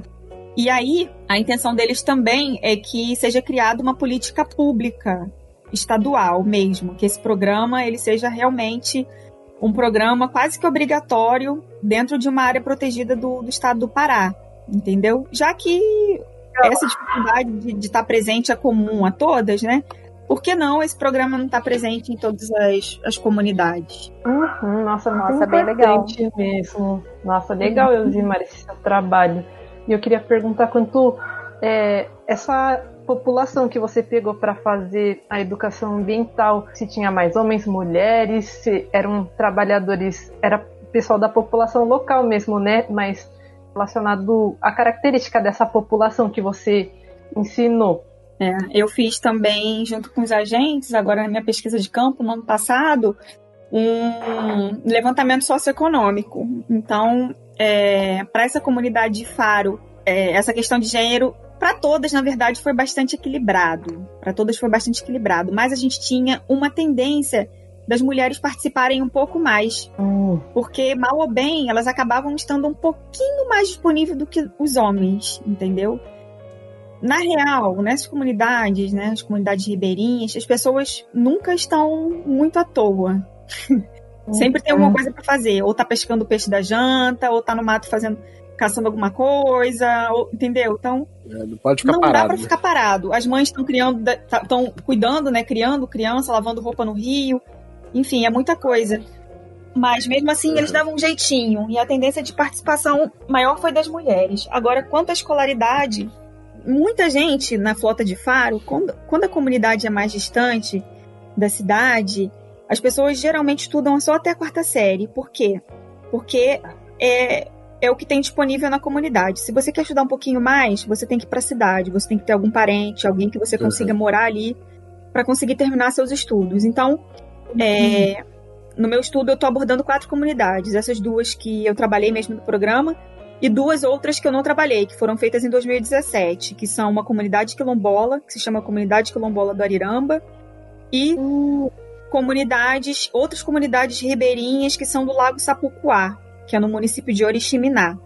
Ou seja, eu tenho duas comunidades que são muito distantes da cidade e tenho duas comunidades que são mais próximas. E a gente reparou o seguinte: o grau de escolaridade é sempre maior, o salário das pessoas também é sempre maior, a quantidade de filhos é menor para essas comunidades que estão mais próximas da cidade. Ah, sim. Essa tendência, né, que vocês conseguiram avaliar. Esta é a Amazônia Selvagem. Em relação às comunidades, né, essas mais distantes, até mesmo as próximas, como é a questão do saneamento básico e energia elétrica lá? Não existe, né? Não. Para as mais distantes, é... é mesmo viver da floresta, não, sabe? Não é, é o que a Aham. floresta tem para te dar e ponto. A água que você bebe é a água do rio. Ah, Não existe energia elétrica. O que, o que é comum é que as comunidades, as prefeituras, elas disponibilizem geradores de energia a diesel. E aí a comunidade É isso que eu tinha dúvida. Aham, e aí a comunidade, geradores. ela vai fazer uma inteira e vai ligar o diesel de 6 horas da noite até 9 horas e vai fornecer energia para as pessoas. Enfim, ter luz à noite um pouco em casa, eles assistem TV, mas Uhum. nem todo mundo tem TV, então quem tem TV é meio que o comunitária, né? A galera toda vai lá para casa da pessoa assistir Uhum. televisão, mas é só de tal a tal hora. Depois desliga. Sim, porque é também esse combustível para alimentar o gerador Uhum. é, deve ser bem limitado É bem também. né? limitado. E aí acontece o seguinte: se a pessoa tem. Se a comunidade, na verdade, tem uma boa. Vou ser muito sincera nessa parte. Se a comunidade tem uma boa relação com a prefeitura, geralmente eles fazem um acordo e a prefeitura dá esse diesel para a comunidade se manter durante o mês. De mês em mês, a, a prefeitura manda o diesel para a comunidade. Mas essa é uma questão muito complicada, porque tem esses acordos políticos, são, são até meio que ilegais, né? Na verdade, Sim, sei sim. lá como. A prefeitura sabe as comunidades que votou nela e que não votou, e ajuda quem votou, e quem Uhum. não, não votou fica sem. Simples assim, Sim. tá? É mesmo assim que funciona. Rola essa, essa negociação assim, né? Uhum. Agora, sobre o saneamento, é uma questão muito complicada, porque não existe, né, uma forma de tratamento ali. É, é tudo Uhum. bem rústico. Eles fazem uma coisa muito parecida como se fosse um banheiro seco, que é uma casinha com um buraco no chão, né? E ali você faz as suas necessidades. Um buraco muito fundo, muito fundo. Depois tampa e deixa decompor, Isso. né? E aí faz necessidades. folha embaixo, sei lá, uma, as folhas de bananeira, essas técnicas que falam de banheiro seco ou não, só mesmo buraco.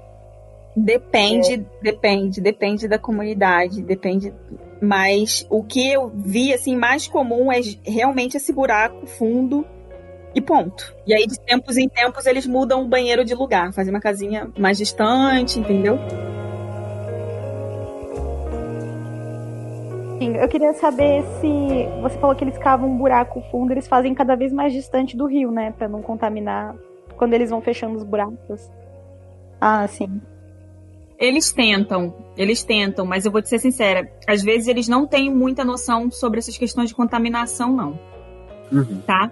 Tanto é que o lixo urbano, né, sacola, pacote, lata, pilha, que é uma coisa que eles usam muito, bateria, Uhum. esse tipo de lixo, essas comunidades, assim como as indígenas também, eles não, não sabem muito como lidar. Por quê? Tudo que eles usavam, né, há alguns anos, era orgânico. Então eles Sim. jogavam em qualquer lugar. Isso Só decompõe. que não é mais. Entendeu?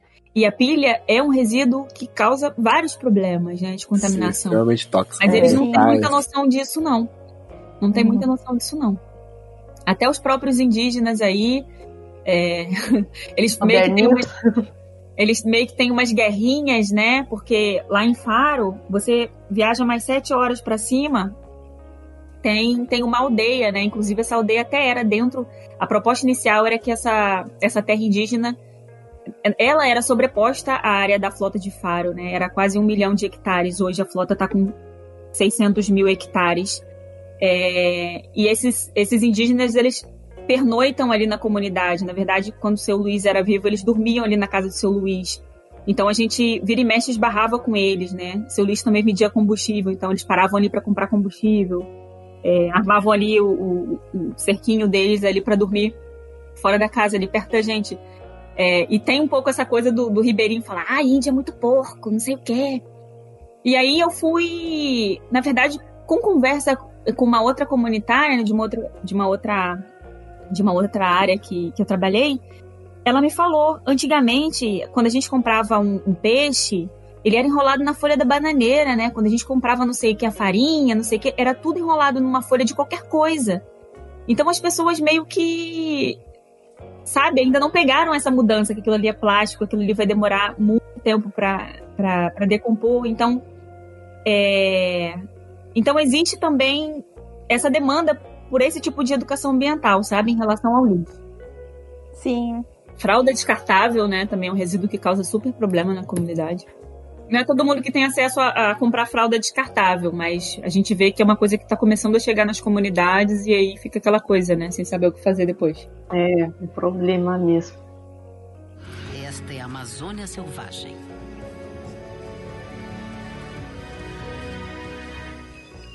Então, como a gente já falou um pouco da população local ribeirinha, queria perguntar para você é, o que você gostaria de de falar que você acha importante sobre a população local ribeirinha, pessoas que vivem, vivem da floresta para a floresta, e os indígenas, se você teve contatos, se teve alguma história, falar mesmo sobre a população local.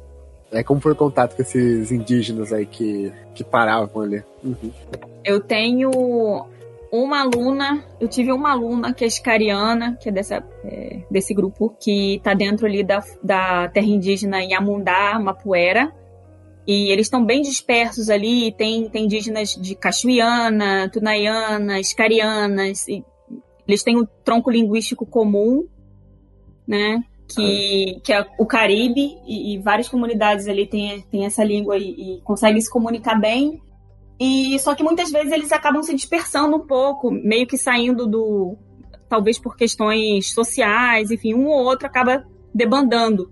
E aí fica de, de indígena em comunidade, ele acaba virando um ribeirinho, né? Uhum. É, às vezes acidentalmente, né? Ou, ou, se casam com alguém que não, que não é da, da mesma TI, e aí, né? TI, quando eu falo, é, é terra indígena. Uhum. E aí acabam ah, tá. se dispersando. Então, é, essa minha aluna Heloísa, né? Ela escolheu o nome dela em português. O nome dela é indígena, eu nem não me lembro, não, nem, acho que na época eu nem conseguia falar. É que nem os Mas... amigos de Portugal da China, né? Que adotam é. os portugueses que em chilês a gente não conseguia. Pois é. E aí o contato com os indígenas era aquela coisa, né? É, uma coisa que eu falei na aula, não sei se, se você lembra, ô Larissa, mas você não chega numa terra indígena assim, né? Tipo, ah, vou na terra indígena é. tal, que, né? Não, você não pode chegar, você tem que você tá, tem que estar tá acompanhado. É. Senão você nem entra ou você entra e fica lá preso, sabe? Você não pode chegar chegando. Uhum. E eles, eles se protegem. E, gente, pelo amor de Deus, eles têm que fazer isso, sabe? Sim. Olha aí a história do Brasil, né? Pelo amor é. de Deus. Não, e nem todo mundo que vai lá vai superar, vou ajudar, tentar. Amigável, né? Mas, né? Então eles têm que ser assim mesmo, né? Não tem jeito. Uhum, igual a gente aqui, né? A nossa casa, a gente também quer proteger. Tem gente que contrata aqueles vigilantes, vigilante noturno. E eles uhum. também, os indígenas, têm um modo uhum. deles de, de protegê-los. É, pois é. Então, eles ficam. Eles são muito calados, bastante na deles. Depois que pega um pouco de intimidade, sim, eles riem bastante. Mas a princípio, eles não falam nem a mesma língua que a gente, né? Claro É, que tem, sim. tem indígenas que saem da comunidade, vão para a cidade estudar, que vão para a universidade, sabe? tem É, pra grupos ser um interlocutor, assim, né, também da comunidade dele. Sim, se formam professores, depois voltam para a comunidade e dão aula na própria língua. Outros se formam advogados, né? Enfim, é, eles estão aí, eles estão aí correndo atrás e, e- e ocupando o espaço que é super necessário e, e tem que ser, sabe? Sim, essencial. Então, meu contato era mais esse, assim, com eles, sabe? Mais de passagem. E, e também, às vezes, eu tava na beira do rio à tarde. Eles passam necessariamente nesse rio para subir, para continuarem indo para a comunidade deles, né? Para Ah, ter tá. deles. E, e eu lembro que, agora pensando um pouco nas mudanças climáticas, eu lembro que teve uma época que no verão o rio baixou tanto, tanto o nível, que eles vinham com barco muito carregado, sabe? De banana, de saco de farinha, coisa para vender na cidade. E, e de repente estavam ouvindo uma gritaria. Gente, eles fazem muito barulho, mas tudo é muito. Eu falei, gente, o que, que é isso? Que barulheira é essa? Um bando de gente gritando, uma coisa. Da... Aí eu fui olhar o Como que barco esse dele. barulho é tipo algum instrumento que eles tocam ou faz, hum, sei lá, uma. Não, um é, é voz mesmo. É grito. Ah, umas coisas diferentes, assim, todo mundo Ah, gritando tá. junto. Mas na verdade, era tipo, era força que eles estavam fazendo. Calhou, e- né? É, Nossa. torcendo, não sei. Acho que tinha gente em cima só gritando e gente embaixo, sabe? Não- Eles gritavam muito quando os barcos encalhavam. Eu não, não entendi o porquê, mas eles gritavam muito, muito, muito mesmo. E aí Sim. pegavam as coisas na nas costas, descia todo mundo do barco e empurrava barco, e daqui a pouco subia todo mundo, subia tudo. Aí daqui a pouco ali na frente o barco encalhava de novo. E aí no verão a viagem era super, super longa, porque eles tinham que parar Nossa. sempre. E às vezes dormir no lugar, ter que acordar no outro dia para continuar tentando subir e chegar na aldeia, sabe? Nossa, é realmente Sim. um desafio. É verdade. Pois é. E eles estão sentindo, sim, as mudanças climáticas, sabe? É. Eles têm muito conhecimento sobre é, meteorologia. Eles olham para o céu, sabem se vai chover amanhã, se não vai chover amanhã, que horas que vai chover amanhã. É, É, isso, muito legal. isso que eu ia falar, É né? Tem esse conhecimento que a gente pensa muito em plantas medicinais, mas também essa parte meteorológica, de como funciona a dinâmica, né, climática, que é só eles olharem assim, um ventinho diferente, falar, ah, vai chover tal hora, tudo mais. Né? Uhum. É, a Verdade. sensação que eles têm nessa conexão com a natureza desde que nasceram, eles qualquer é, um- umidade diferente ou um cheiro diferente, eles conseguem saber, sei lá, se vai chover, se não vai, se vai ficar mais seco, né? Uma coisa muito louca. Acho muito legal isso. E aí o que eu ia dizer é que essas comunidades ribeirinhas, né? Como é que, como é que surgiu ele, o ribeirinho na Amazônia? O ribeirinho na Amazônia nada mais é do que o índio fugido, né? O índio que, quando eles começaram os aldeamento, aldeamentos, né? Que, que é essa coisa de tirar o índio da aldeia e colocar eles num espaço para que forem, fossem estabelecidas as cidades, né? Para que começassem as pequenas cidades ali na Amazônia. É, tinham sempre os rebeldes, né? Quem fugia e se embriava no mato e fazia ali sua casa na beira do rio. Uhum. E aí que começaram as populações também ribeirinhas. Então, com essa miscigenação também, né, do, do indígena com português, ou com espanhol, ou com francês, que tava tudo ali na Amazônia, né? Detalhe, tava todo mundo ali. Enfim, Verdade. ribeirinho é isso, então ele tem uma contribuição da cultura indígena muito, muito forte. Não dá pra fugir Legal. muito. Entendi agora a origem do, da população ribeirinha. É, tanto é que se você vê, assim, é, a fisionomia deles é muito semelhante. Muito mesmo. Tudo meio que índiozinho. Legal. Esta é a Amazônia Selvagem. Você quer destacar mais alguma coisa sobre essa população local? Porque as comunidades que eu visitei, né, que, que eu convivi, são todas bem diferentes, né? Por exemplo, essa da, da Apacumbu, que é na frente de Belém, eles têm ali o melhor açaí da região. Eles têm sistemas agroflorestais com cacau maravilhoso. Tem gente que. Tem uma, uma aluna, né? Uma, uma agente ambiental que, a Nena, A casa dela é um ponto turístico dali, porque o cacau Caraca. dela ficou super conhecido, ela já está sendo premiada no Brasil inteiro, se capaz até fora. Ela que maneja o cacaual dela, como ela fala, ela seca, ela tem as técnicas artesanais, ela fez uma fábrica. É, se vocês quiserem depois pesquisar na internet, é Filhas do Cumbu, o nome do- da empresa dela. Pesquisar Como é agora. com É com K ou com C? É com C. Filhas do Cumbu. Agora, a ilha é a Ilha do Cumbu e o projeto delas, isso, Filhas do Cumbu. A Ilha do Cumbu, gente, virou um polo turístico de Belém que vocês não têm noção. As pessoas agora, tipo, riquíssimas vão de iates para os restaurantes Caramba. ali. Sim, Nossa! sim. Dá uma pesquisada rápida. São restaurantes, gente, que vendem aqueles peixes amazônicos, umas porções, assim, deliciosas, uma comida. Que, Nossa, meu Deus do céu, eu não posso nem, eu não posso nem lembrar disso. Que me dá um negócio. Você toma aquele açaí batido na hora. Nossa, eu queria experimentar, hein? Nunca Olha. Zimara, agora você criou a necessidade de eu ir lá. Eu não vou chegar de, de iate lá, né? Talvez uma canoinha, mas a gente, a gente vai. E vai, a gente chega. Também, olha, também tenho muitos conhecidos ali na ilha. Gente muito boa. Esta é a Amazônia Selvagem.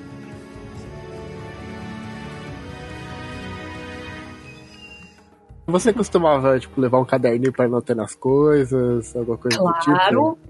Ou, ou- é porque eu ia falar, tipo, celular pra gravar, mas dava pra, pra levar ou não? Como que. Não, Quero menino, olha, andar com troço eletrônico lá é um perigo seríssimo. Vou te falar o que, eu, o que eu fiz no campo, que quase comprometeu o meu trabalho inteiro. Vixe. Tipo, eu cheguei Ai, lá na Deus. comunidade, na flota de faro, você chega, você é deixado, a pessoa vai embora, você fica praticamente sem ter como sair, né? Aham. E eu simplesmente entrei com o gravador na água e fiquei, tipo, mais de uma hora nadando com o gravador no Nossa. bolso. Meu Deus. Morreu, né, o Tipo, gravador. Meu único gravador, gente. Meu único gravador. Não sei por que milagre Deus me ajudou muito. Mas eu deixei o gravador, tipo, dois dias no sol e ele ligou normalmente. Eu não perdi nem as gravações que estavam dentro. Vocês acreditam nisso? Nossa. Nossa. Nossa, que alívio. Eu ia passar quase um mês lá, gente. Imagina, se nos primeiros dias eu perco o gravador. O que, que eu ia fazer um mês lá? Ficar dançando. Verdade. É, é, é realmente esses negócios, os perrengues, assim, que você não tá acostumado, né? Só depois que você percebe, fala, ih, rapaz. Fala não. Não dá pra ficar com coisa eletrônica, gente. Não tem condição. Por quê?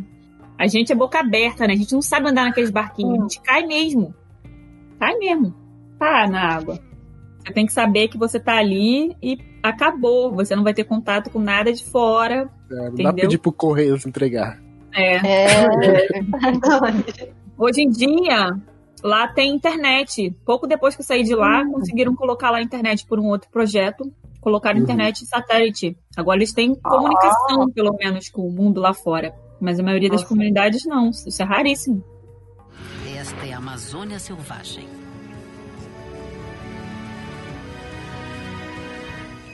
Ótima pergunta é para você ressaltar sobre a importância dos programas financiados pelo Fundo Amazônia e o que isso influencia na sua pesquisa.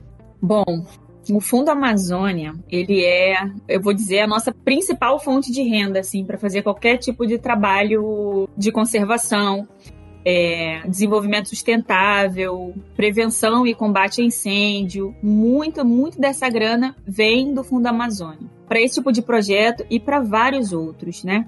Que, que é o Fundo Amazônia, né? Para que que criaram? Criaram nesse contexto aí da necessidade de combater o desmatamento e dar uma segurada nesses problemas que estavam acontecendo na Amazônia. Foi criado em 2008. Quem é que banca esse fundo, né? Da onde vem esse dinheiro? São várias instituições ao redor do mundo e até mesmo governos, como o governo da Alemanha e da Noruega, que são os maiores financiadores do Fundo Amazônia. Eles bancaram 99% dos 3,3 bilhões que já foram repassados para esse fundo. Ou seja, esse dinheiro fica ali e quem é que tem acesso a esse recurso? Os governos, governos estaduais, municipais, eh, universidades também podem ter acesso mas principalmente o terceiro setor, que faz bastante uso. E como é que isso funciona? Você tem ali o recurso, de tempos em tempos abrem-se as chamadas, né, para receber os projetos. E aí o fundo aprova ou não o projeto e repassa esse dinheiro. Esses projetos têm que ser, gente, muito, muito detalhados, tem um controle muito grande, tem uma transparência muito grande, é tudo muito organizado. Esse projeto de agentes ambientais, ele também estava sendo financiado pelo Fundo Amazônia. A gente enviava relatórios semestrais super, super rigorosos, entendeu? Então, uma coisa muito séria, tá? E que tipo de projeto que, que eles aprovam? Geralmente são esses projetos que eu falei para vocês, principalmente as ONGs, né? Trabalham muito com as comunidades, com melhoramento de produtos não madeireiros, né? Produtos do extrativismo, para gerar alguma renda para a comunidade, como açaí, castanha, andiroba e qualquer outra coisa que você consegue extrair e trabalhar, né? Da floresta para depois gerar alguma renda. Os governos, por exemplo, eles lançam os projetos para fazerem gestão ambiental municipal ou estadual, para fazerem cadastro ambiental rural, atividades da secretaria, deslocamento. Não falei que é super caro para você conseguir se deslocar lá na Amazônia? Eu lembro Sim. que a gente tinha que pagar é. 3 mil reais para o barco levar a gente lá. O equipamento, tá? Em, em um dia. Uhum. Entendeu? Um dia. Sim é, fiscalização, licenciamento, combate a incêndio florestal, reflorestamento, atividades de educação ambiental, desenvolvimento socioeconômico. Então, o próprio governo ele vai nesses fundos para conseguir dinheiro para fazer as ações, porque senão não tem, não tem. Hum. No nosso país, você sabe como é, né? Uma roubalheira danada. É. Sim.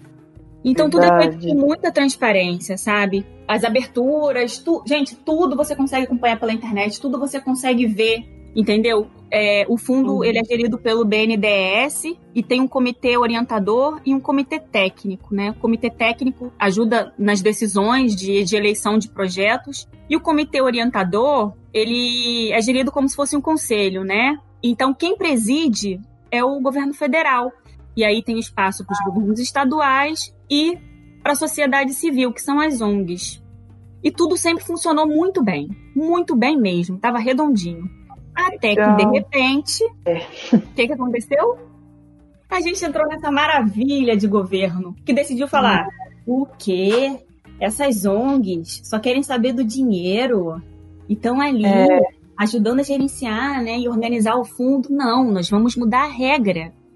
Agora, quem sabe o que vai ser feito com dinheiro somos nós. E, poxa, Nossa. a Alemanha e a Noruega falaram: como é que é isso? Claro que não sabendo é. né, das intenções do governo.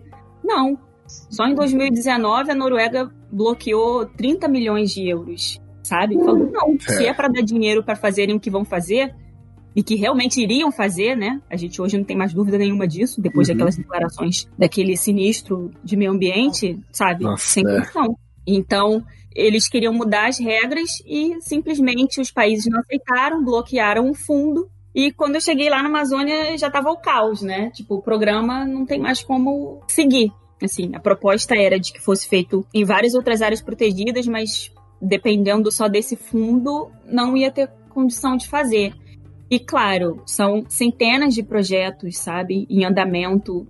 Gente, é isso que sustenta a gestão ambiental na Amazônia. E simplesmente eles acabaram com isso. E agora, uns meses atrás, falaram: não, gente, vamos reativar o fundo, volta aí, países, a gente precisa da grana. Detalhe que o presidente tinha falado: ah, por que, que a Alemanha não usa esse dinheiro para reflorestar a Alemanha? Por que, que tá se metendo, mandando dinheiro para cá? A gente não precisa disso. Olha que sem noção. Nossa, que dá mais. Impressionante a ignorância, né, que tem. Pura ignorância. Ele não é faz a mínima ideia no papel das ONGs a ONG faz o que o Estado não faz, gente. Pelo amor de Deus, ele vai uhum. dizer que a ONG tá pegando dinheiro da Amazônia, está atacando fogo na Amazônia. Parece que as ONGs não, não fazem nada, que só pegam dinheiro, né? E, e uhum. não querem saber do meio ambiente. E é triste porque as pessoas que não entendem isso vão por essa ideia também do que esse senhor fala vou falar desse. Muita gente, é, nem vale a pena, gente. Enfim, aí agora eles estavam dizendo que querem reativar o fundo, só que os países, obviamente, se eu fosse eles, faria a mesma coisa. Não querem mais mandar dinheiro para cá, porque vai ser a bagunça que é. E falaram. Como o filme do, do Sinistro aí do meio ambiente está queimado, falaram que o, vice-presidente agora é que vai presidir o comitê. e que vai tá tudo bem, não sei o que. Gente, eles vão repassar todo o dinheiro para as Forças Armadas, porque eles acham que eles resolvem todos os problemas do Brasil e da Uhum. Amazônia com as Forças Armadas, né? Sim. Porque não tem Ibama, Ou, né? ou seja, no final das contas, vai acabar tudo na mão dos militares, entendeu? Então, acho muito certo os países terem voltado atrás. Dá uma bloqueada. Sim. E a, o único, a única coisa que a gente tem a lamentar é que todo o trabalho deixa de ser feito. Então, a gente já tem o, o Ministério do Meio Ambiente, os órgãos, né? O IBAMA e o ICMBio, todo mundo engessado. Já desmontado praticamente, né? É, foi destruturado Pois todo. é. E agora nem a sociedade civil consegue fazer nada, porque não tem mais recurso. E sei lá o que vai ser da Amazônia daqui pra frente. Porque só no primeiro ano a gente já teve um acréscimo de 30% né, nas taxas de desmatamento. A gente está a quase 10 mil quilômetros quadrados de, de perda florestal em 2019. Eu nem quero ver como é que vai ser em 2020. É muito triste o jeito como todos os outros países percebem a importância da Amazônia e a gente não consegue, entre aspas, né? Gente não consegue perceber isso, né? É, infelizmente tem um discurso aqui de assim, ah, eles desenvolveram economicamente desmatando tudo, porque agora nossa vez a gente não pode fazer isso, sabe? Explorar todas as riquezas que tem dentro lá. Que o governo não consegue perceber. Essa floresta tem muito mais valor em pé do que no chão. E no chão não tem valor nenhum. Então, Ayrton, é isso que falta entender. A gente precisa mudar essa lógica, a base, sabe? A gente precisa mudar a base. Sabe por quê? Já estão descobrindo que o açaí é quatro vezes mais rentável do que a pecuária na Amazônia. Sim. O açaí. A gente nem tá falando da castanha, que, gente, Uhum. 100 graminhas da castanha do Pará aqui na Europa é um absurdo. Nossa, e tem é uma que ser porrada. Caro tem mesmo, que ser, tem que ser, porque o processo de extração, meu Deus do céu, tá? Os castanhais ficam super distantes dos rios e os rios são as estradas, né, por onde se navega. Então as pessoas caminham dias, as incursões para os castanhais demoram meses. E eles vêm descendo Nossa. aquilo tudo nas costas até chegar no rio. E às vezes é aquela questão do rio, né? Você tá seco, eles têm que levar o o barco nas costas. Ora você leva o barco, ora o barco te leva Uhum. entendeu? Então, a gente tem muitos produtos com muito potencial, muito potencial econômico, mas a gente não tem ainda tanto investimento, né, para melhorar esses produtos tecnicamente, para melhorar a vida das pessoas que estão ali na floresta trabalhando com esses produtos. Mas a É. gente consegue sim ter, tirar essa riqueza da Amazônia sem derrubar árvores. Mas as pessoas ainda não entenderam essa lógica. Eles eles estão ainda é, reproduzindo o que aprenderam com os avós, né? Motosserra, fogo, grama e boi. Uhum. E é um modelo que não, não tem nada a ver, não, não, não se encaixa, não, não é compatível com a Amazônia. Mas ainda está sendo replicado. Esta é a Amazônia Selvagem.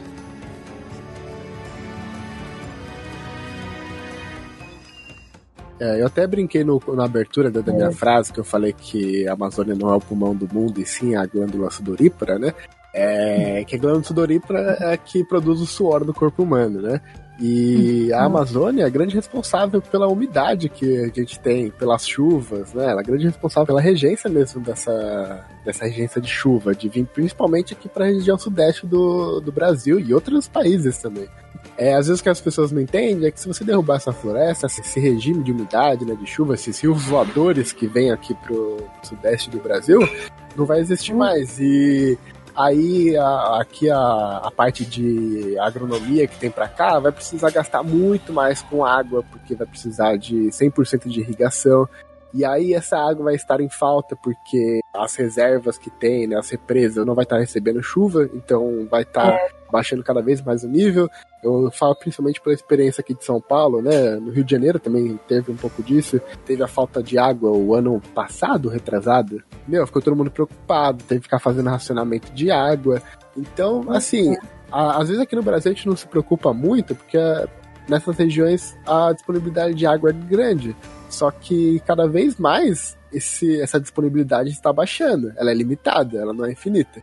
Enquanto mais você É. destrói, mais vai diminuindo essa capacidade que tem de se produzir água aqui, né? E aí, quando tiver realmente uma situação muito crítica, não, não vai ter mais como resolver esses problemas. Não- Não vai ter o que fazer.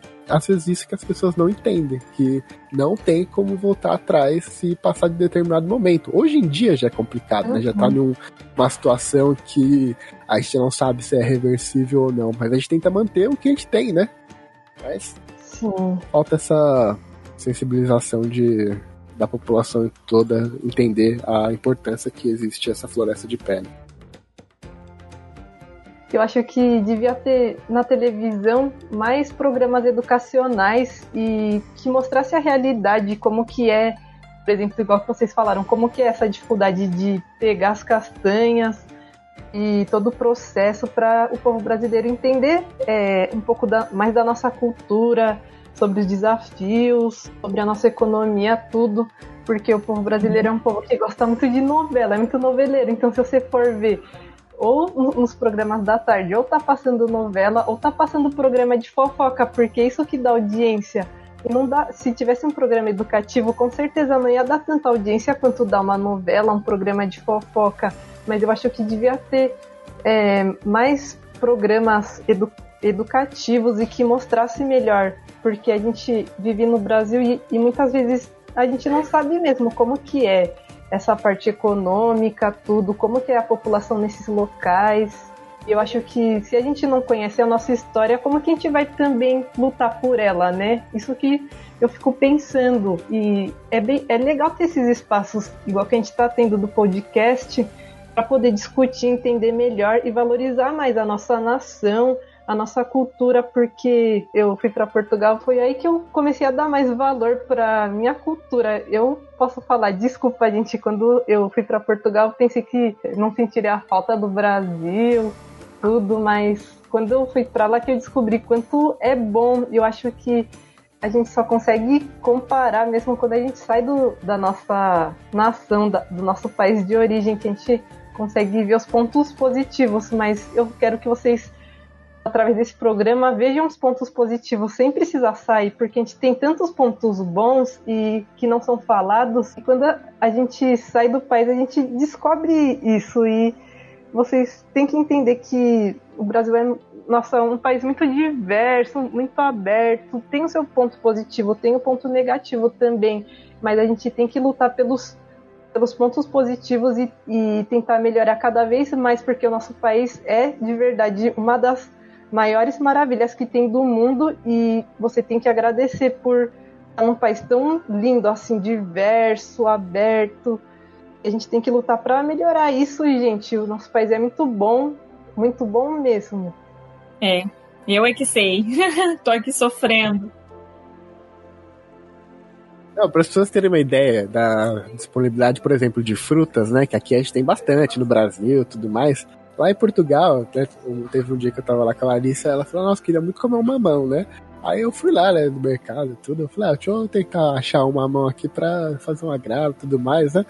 Aí, eu fui, eu fui lá, né, tal. Sabe quanto custava meio mamão? Tava custando 6 euros. Pra você ter uma ideia, hoje em dia é 38 reais. Tem noção? 38 reais na metade de um mamão. É muita coisa. Não era muito bom. Não era bom, né? Nunca é bom. Manga também tem gosto de nada. Não tem gosto. Gosto de nada. Você paga caríssimo e depois fica, cara, por que, que eu fiz isso?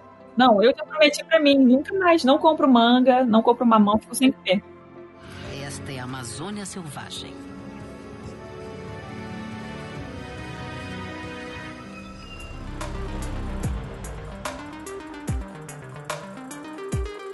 Então, vamos para o próximo bloco. O nosso convidado explicar para o povo, porque nós fazemos uma pesquisa e fiquem atentos, porque no nosso Instagram, nas redes sociais, nós vamos estar postando os links para vocês responderem, para ajudar na nossa pesquisa, para a gente montar a pauta do nosso podcast.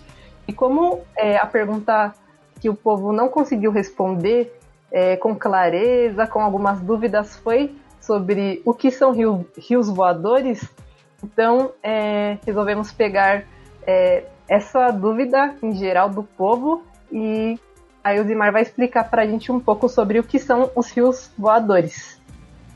Isso, vou explicar. Vamos primeiro fazer uma, uma comparação aqui, né? A gente estava falando aí ainda há pouco sobre o rio Amazonas, né, que a gente já entendeu que em termos de, de produção de volume de água é o maior rio do mundo. E eu tenho um número aqui que diz que ele produz diariamente 17 bilhões de toneladas, tá? 17 bilhões de toneladas de água. Vamos guardar esse número aí. Então vamos tentar entender como é que funciona essa questão dos rios voadores. Bom, se a gente olhar o mapa mundi, a gente vê que nas latitudes médias, né, abaixo da linha do Equador, principalmente, é, a gente tem regiões desérticas. Tem o deserto da Atacama, tem o Saara, o deserto da Austrália. E vocês já pararam para pensar por que, que isso não se replica aqui no Brasil? O que, que será que a gente tem que próximo a, a esses outros desertos não, não tem, né? O que, que não existe lá? E, e a floresta amazônica.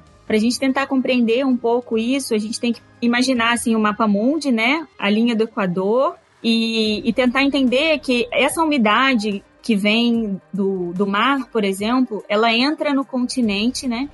E ali na linha do Equador, ela faz uma circulação, que é chamada circulação de Hadley, que, que faz essa movimentação das massas de ar. Então, esse ar úmido sobe na linha do Equador e depois ele vai descer ali na latitude média e ele desce ressecando muito, que é onde ocorrem os desertos. Conseguiram imaginar um pouquinho isso? Sim. Ou seja, esse ar seco, né, que vem ali depois de passar pela linha do Equador, que é onde tem as maiores florestas, né, com ar bastante úmido e contribuindo com essa umidade, quando ele desce, ele desce muito árido e, e, rouba ali um pouco da umidade da superfície. E aí se formam esses desertos aí nas latitudes médias do mundo. Só que aqui é diferente. Aqui na região do quadrilátero, que a gente chama ali entre Cuiabá, Buenos Aires, os Andes e, e São Paulo, poxa, tá uma zona que poderia ser desértica e não é. Chove horrores. Ela sustenta 70% do PIB da América Latina. E aí as pessoas começaram a se perguntar, gente, por que que isso acontece, né?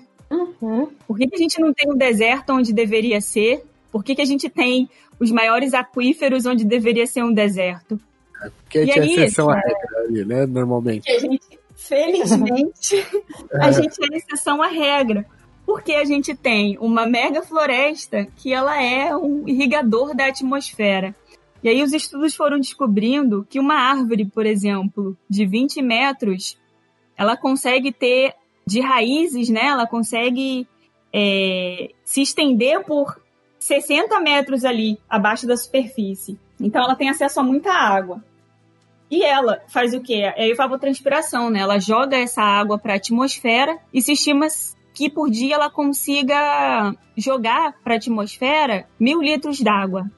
Então você pensa, se uma árvore joga mil litros d'água, o que, que a gente tem de árvore na Amazônia? Né? Bilhões. É uma, uma caixa d'água por dia. É caixa d'água. E não só de 20 metros, a gente tem árvores de 70 metros, né? Que são as árvores emergentes na Amazônia. A média é 30, 40 metros, mas a gente tem árvores de 70 metros. E aí, tentando ainda compreender, né? Nossa, tem é, realmente tem muita umidade ali perto da floresta, a gente já sabia disso, né? Que as árvores evapotranspiram. Uhum. Mas como é que a própria floresta consegue formar a chuva? E aí foram compreender que para as gotículas, né, para as partículas de água é, condensarem e formarem a chuva, elas precisam de alguns compostos muito pequenos, que são os aerossóis. E a própria floresta produz esses aerossóis. Então, ela além de produzir água, ela produz esses aerossóis que são os núcleos de condensação de nuvem. E aí as próprias correntes pegam todas essas nuvens e trazem para o sul da América do Sul. Então, realmente, são rios que fluem do norte ali do Brasil e que irrigam essa região do quadrilátero, né? E grande parte da América do Sul, o que possibilita essa riqueza não só para o Brasil, mas para os outros países ali que estão no, no limite. Então, essas correntes, né? Esses rios suspensos, eles vão trazendo essa benção, né? Que é essa água e, e uhum. trazendo essa riqueza para essa região que, se não fosse isso, seria um grande deserto.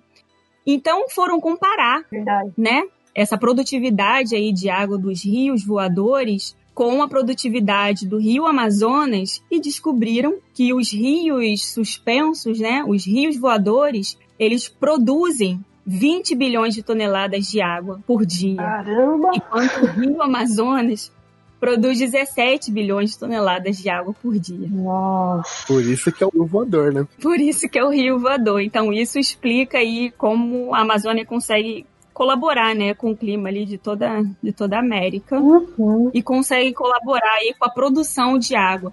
Então é como se fosse uma usina gigantesca de água, é uma usina de, de serviços ambientais, né, que a gente depende muito para viver e infelizmente não tem conseguido cuidar tão bem assim. Nossa, muito legal entender e saber disso. Por isso que a gente tem que sempre preservar e lutar pela Amazônia, porque também está envolvido essa parte do serviço ambiental é, e a alimentação dos rios que dependem do, do fluxo de água, né? Que tem o regime fluvial e até a nossa energia elétrica vem das hidrelétricas, então a gente tem que entender que tudo tá ligado. Sim, não tá nada desconecto, né? Essa dinâmica é, da floresta com a atmosfera, com a umidade do oceano, é como se fosse uma dança, né? E se você quebra qualquer parte desse, desse ciclo, É, você pode comprometer um sistema inteiro. E é um sistema que é muito delicado. é Exatamente. verdade. Eu lembro de um dia no semestre passado que tavam, tava tendo muita queimada na região norte e aqui, quando deu três horas da tarde, parecia que tava sete horas da noite, assim. Uhum, verdade. A fumaça chegou, né? E é assim que a água chega também.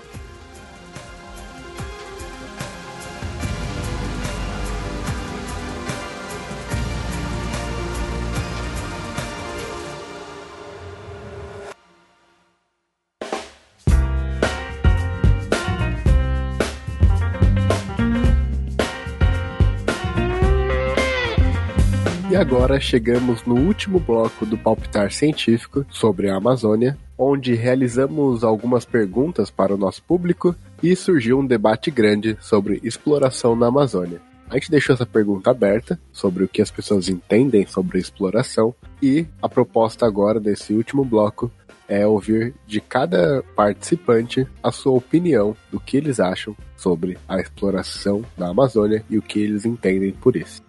É importante ressaltar que as respostas dos nossos ouvintes ficou bem dividida entre não existir nenhum tipo de exploração e a exploração sustentável. E agora, por favor, começando com a Elzimar. Elzimar, o que você acha da exploração da Amazônia? É, a exploração da Amazônia, o que eu posso pensar como exploração da Amazônia, a única exploração que eu sou a favor é essa que eu falei com vocês.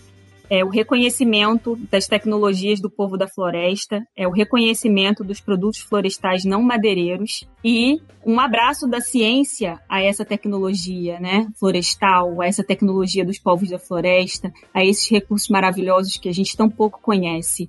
Eu só acredito nesse tipo de exploração da floresta, que é a exploração que os povos indígenas e ribeirinhos, quilombolas e vários outros povos extrativistas fazem, muitos deles com, com muito sucesso, alguns com alguma dificuldade, né? Alguns muito já contaminados pela lógica dessa economia liberal, mas outros não.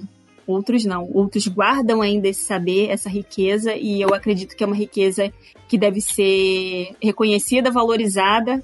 E sim, a gente consegue explorar economicamente a Amazônia sem derrubar uma árvore. Então eu sou a favor desse tipo de exploração. É, Da outra convencional, acho que eu nem preciso falar nada, né? Porque o tanto de prejuízo que gera, o tanto de morte, e morte não só de pessoas, né? Morte de culturas. A gente já perdeu tanto. Não dá mais para a gente continuar nessa lógica. Não dá para pensar é, em economia verde na Amazônia se a gente não abandonar essa lógica de, de pensar que as coisas são infinitas. Não tem condição da gente continuar com essa lógica capitalista e falar, ah, não, vamos fazer uma é, desenvolver uma economia verde. Pra... Não, não, isso é, vai ser hipocrisia, tá? É, é mudança da racionalidade, é, é uma mudança completa. Não, não tem como falar, ah, não, vamos fazer melhorado. Não, é muito perigoso esse discurso, sabe? Porque a gente está indo com uma lógica, com uma interferência muito grande, sabe? Não tem como essas duas coisas dialogarem. Ou a gente refaz, ou a gente consegue criar uma nova racionalidade, ou a gente não vai conseguir avançar muito nesse sentido. Essa é a minha opinião. Eu concordo para exploração local, né, o, o povo é, de forma sustentável e não abrir para exploração, agricultura, agropecuária, tudo, para a parte da pesquisa mesmo. Mas eu acho que a pesquisa voltada para o Brasil, a pesquisa feita por brasileiros. Isso que eu acho. E, e é isso, como vocês concordam, eu também concordo muito com a Uzimar.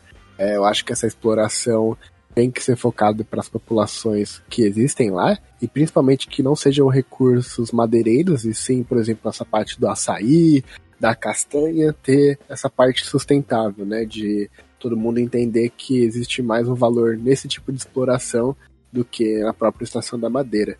E principalmente os que já existem lá dessa agropecuária que existe, adaptar para novas formas sustentáveis, que é, por exemplo, o tipo de exploração, né, de, dessa parte de agropecuária, que é a agrofloresta, basicamente, né? Que é a agro-silvio pastoril, que integra essa forma de você plantar, ter o gado e com isso em conjunto com a parte florestal. Então isso poderia ajudar também na parte de reflorestamento e tudo mais mas só aquelas terras que já existem lá. O restante pode ser aplicado esse mesmo método nos outros lugares que também tem esse tipo de cultivo mais arcaico para essa parte mais sustentável, que iria ajudar muito também nessa parte de amenizar os impactos ambientais.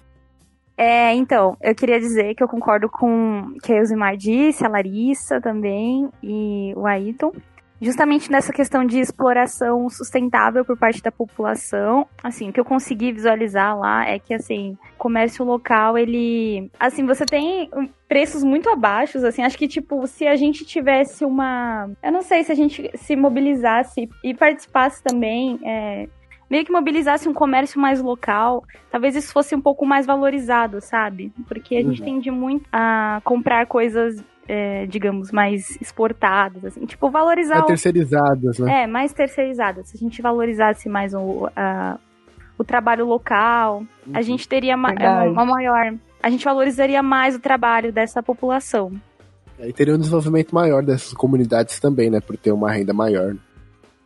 Um desenvolvimento muito legal esse, eu acho bem importante, né? Todos nós discutirmos sobre essa questão do nosso ambiente, do nosso território, né? Da nossa floresta e dos nossos recursos naturais. Concordo com todos vocês sobre a questão de exploração na parte natural mesmo, porque querendo ou não, todos nós sobrevivem, sobrevivemos através da exploração, né, da natureza, mas a gente tem que ter esse equilíbrio. Pra gente que tá aqui no Sudeste ou na cidade mesmo, de qualquer região do Brasil, do país, do mundo, é, para nós se, talvez seja até um pouco difícil de entender e de acreditar que exista sim tipo de exploração é, sustentável, né, em equilíbrio com a natureza, a fauna e flora e também equilíbrio com a sociedade em si. Mas creio que não só a Eximar, como que contou diversas experiências, a Letícia também, que já passou por lá, mas aqueles que estão é, mais perto da floresta amazônia, aqueles que convivem com isso, é muito mais fácil, né? Está na realidade deles que existe sim exploração em equilíbrio. Então eu concordo, e como o Ayrton falou, é, está surgindo cada vez mais técnicas é, para ajudar mesmo a questão de exploração, de plantio, sem agredir é, no total, assim como a floresta em si. Então concordo com todos vocês também.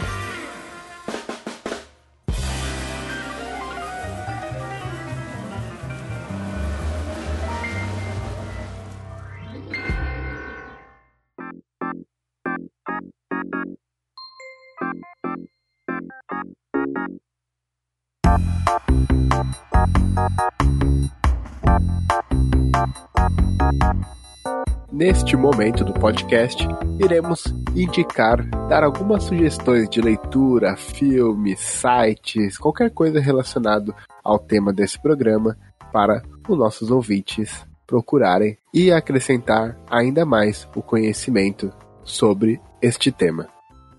Eu vou indicar páginas, né, das instituições que elas têm publicado muita coisa sobre ou povos indígenas, povos ribeirinhos, são instituições que algumas delas eu minimamente conheço e, e sei que têm produzido muita coisa bacana. Então, quem tem interesse em saber sobre povos indígenas pode procurar as páginas do ISA, que é o Instituto Socioambiental.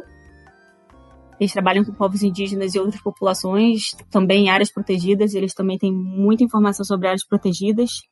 É, então, também tem a página do Amazon, que eu já falei um pouco da instituição, tem a página do IEPE, da ECAM, do ITERPA, Imaflora, enfim, e por aí vai. Mas queria só dar essa indicação para vocês, tá certo? É. A gente vai tentar colocar todos esses links no post do podcast para direcionar Sim. o pessoal para lá.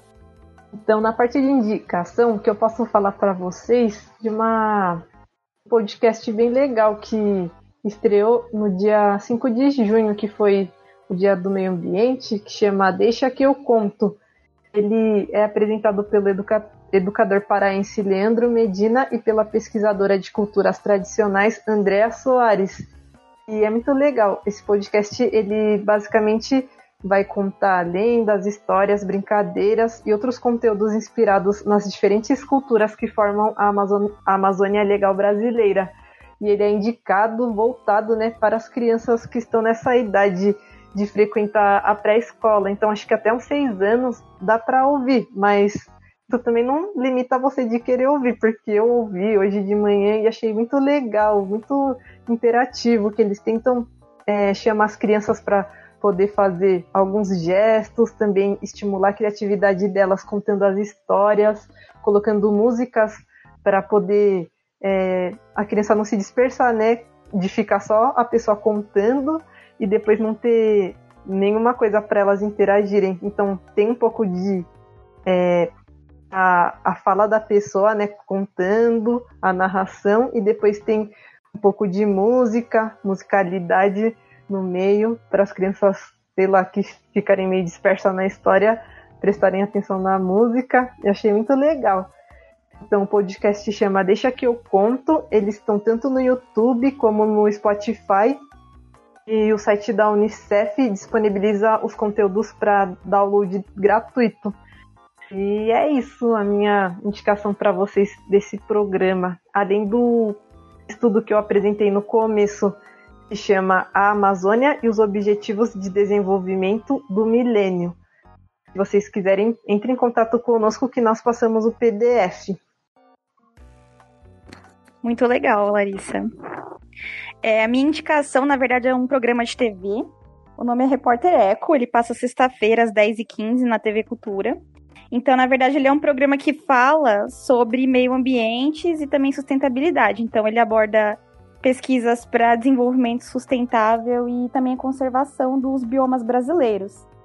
Então é bem interessante, eles trazem entrevista com pesquisadores assim das diversas áreas é, sobre novos avanços que estamos realizando assim no país para conhecer e também salvar, é, preservar, né, o bioma, os biomas que temos no Brasil. Minha indicação de hoje, né, para as pessoas que estão chegando agora no mundo do podcast ou mesmo as antigas que não conhecem ainda, é um outro podcast chamado Mamilos, que é apresentado por duas jornalistas, que é a Juva Lauer e a Chris Bartes. Eu indico todos os programas delas, que é realmente muito bom. Mas um que eu indico em especial relacionado a esse tema, que é quando eles falaram de meio ambiente, que eles abordaram a perspectiva de proteger versus crescer. E para isso eles convidaram duas pessoas, que era uma bióloga, que é a Nurit Ben Suzan, e um economista especialista nessa parte de economia de recursos naturais, que é o Juliano Assunção. Então eles pegaram os dois lados da moeda aí e fizeram um debate muito, muito, muito enriquecedor mesmo, que eu acho que vale a pena ouvir os dois pontos. E é isso, eu indico o podcast Mamilos para vocês ouvirem. Pois bem, gente, um programa muito importante como esse, acho que todo brasileiro deveria ouvir pelo menos um pouquinho dessas experiências que foi contado aqui. A minha indicação é basicamente um gancho de tudo que foi falado nesse rico programa que nós apresentamos. Eu indico para vocês o site da Agência Nacional de Águas, a ANA, e lá vocês podem é, ter acesso a várias informações em relação ao recurso hídrico de todo, de todo o nosso território brasileiro, de todos os rios, estudos, e o mais importante é que a ANA, ela trabalha com essa questão de integração de toda a sociedade brasileira. Ela sempre oferece cursos gratuitos, cursos que capacitam qualquer tipo de indivíduo da sociedade em querer aprender e entender como funciona a questão de recursos hídricos do nosso país, né? E querendo ou não, todos os nossos rios, o nosso recurso hídrico, ele é como se fosse a maior fonte natural de onde a gente tira é, energia elétrica, né? Então a gente tem que saber valorizar muito e entender como que funciona isso. Então a Ana ela oferece vários cursos, desde a parte de educação ambiental até a parte de legislação mesmo relacionada a recursos hídricos, a manejos dos rios, em relação à parte de energia elétrica, até também em relação a controle é, pluvial de chuva, é, tudo isso. Então é um, uma indicação muito rica também e está acessível para todos nós.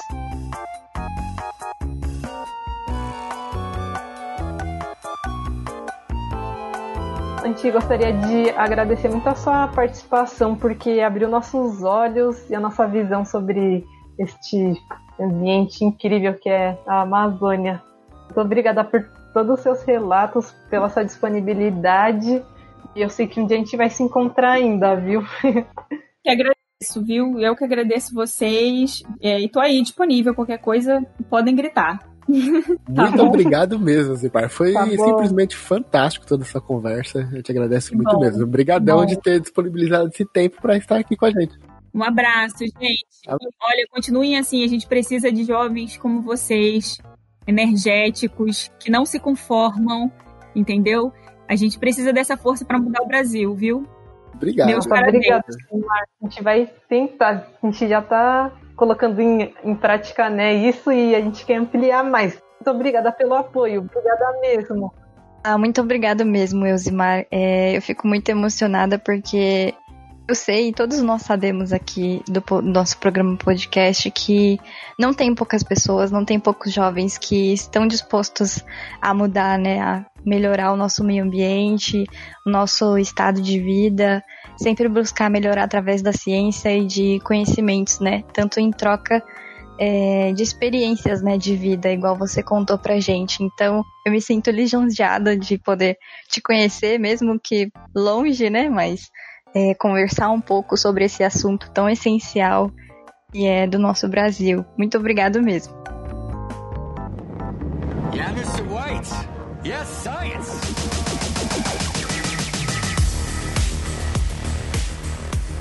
Então, pessoal, chegamos na parte de leitura dos e-mails, é onde vocês mandaram críticas, sugestões, elogios através do nosso e-mail de contato, que é contato.pontedehidrogênio@gmail.com. O nosso primeiro podcast, Pandemias ao Longo da História, recebeu uma seguinte crítica do Edenir Vidal, que é um dos nossos ouvintes. O Edenir ele escreveu o seguinte: Olá, Ayrton, Iris, Larissa e Letícia.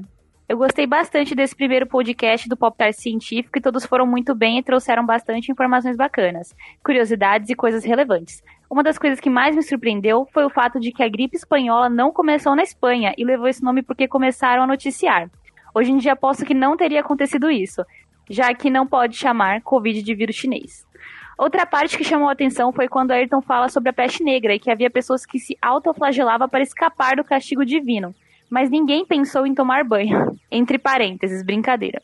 Eu também gostaria de contribuir com uma curiosidade sobre aquelas roupas que os médicos usavam para se proteger. Havia uma crença de que o cheiro era uma forma de atrair as coisas. Então, se cheiros ruins iriam atrair coisas ruins, o mesmo vale para o cheiro de pessoas mortas. Por isso que a máscara sempre era preenchida com ervas e outros aromas, além, claro, de ajudar a enfrentar o cheiro forte dos corpos. Desculpa o e-mail longo, estou ansioso pelos próximos episódios. Muito obrigada, Edenir, pela sugestão, pelo elogio e aguardamos você nas próximas sugestões e comentários. Exatamente. É, obrigada, Edenir. Foi muito boa a sua colocação e obrigada por ter nos ouvido, né? Obrigada por ser este ouvinte assíduo do nosso primeiro programa. Obrigada mesmo. Isso aí. Se vocês tiverem também qualquer coisa para comentar sobre os programas, nesse daqui agora, por exemplo, da Amazônia, sentiram falta de alguma coisa, querem acrescentar, contar algum relato, podem mandar um e-mail para o contato ponto, ponte de hidrogênio, e você pode estar aqui na leitura de e-mail dos próximos programas. Aí. Então chegamos ao fim de mais um podcast. Agradecemos a audiência de todos e até a próxima. Até a próxima, pessoal. Muito obrigada pela audiência. Muito obrigada a todos. Espero que a gente tenha aprendido todo mundo junto. Valeu! É, muito obrigado, pessoal, por assistir a gente até aqui. A gente espera vocês no próximo podcast. Um abraço. Abraço, falou! Falou! Uhul! Aquele abraço! Parte de almoçar. Tchau.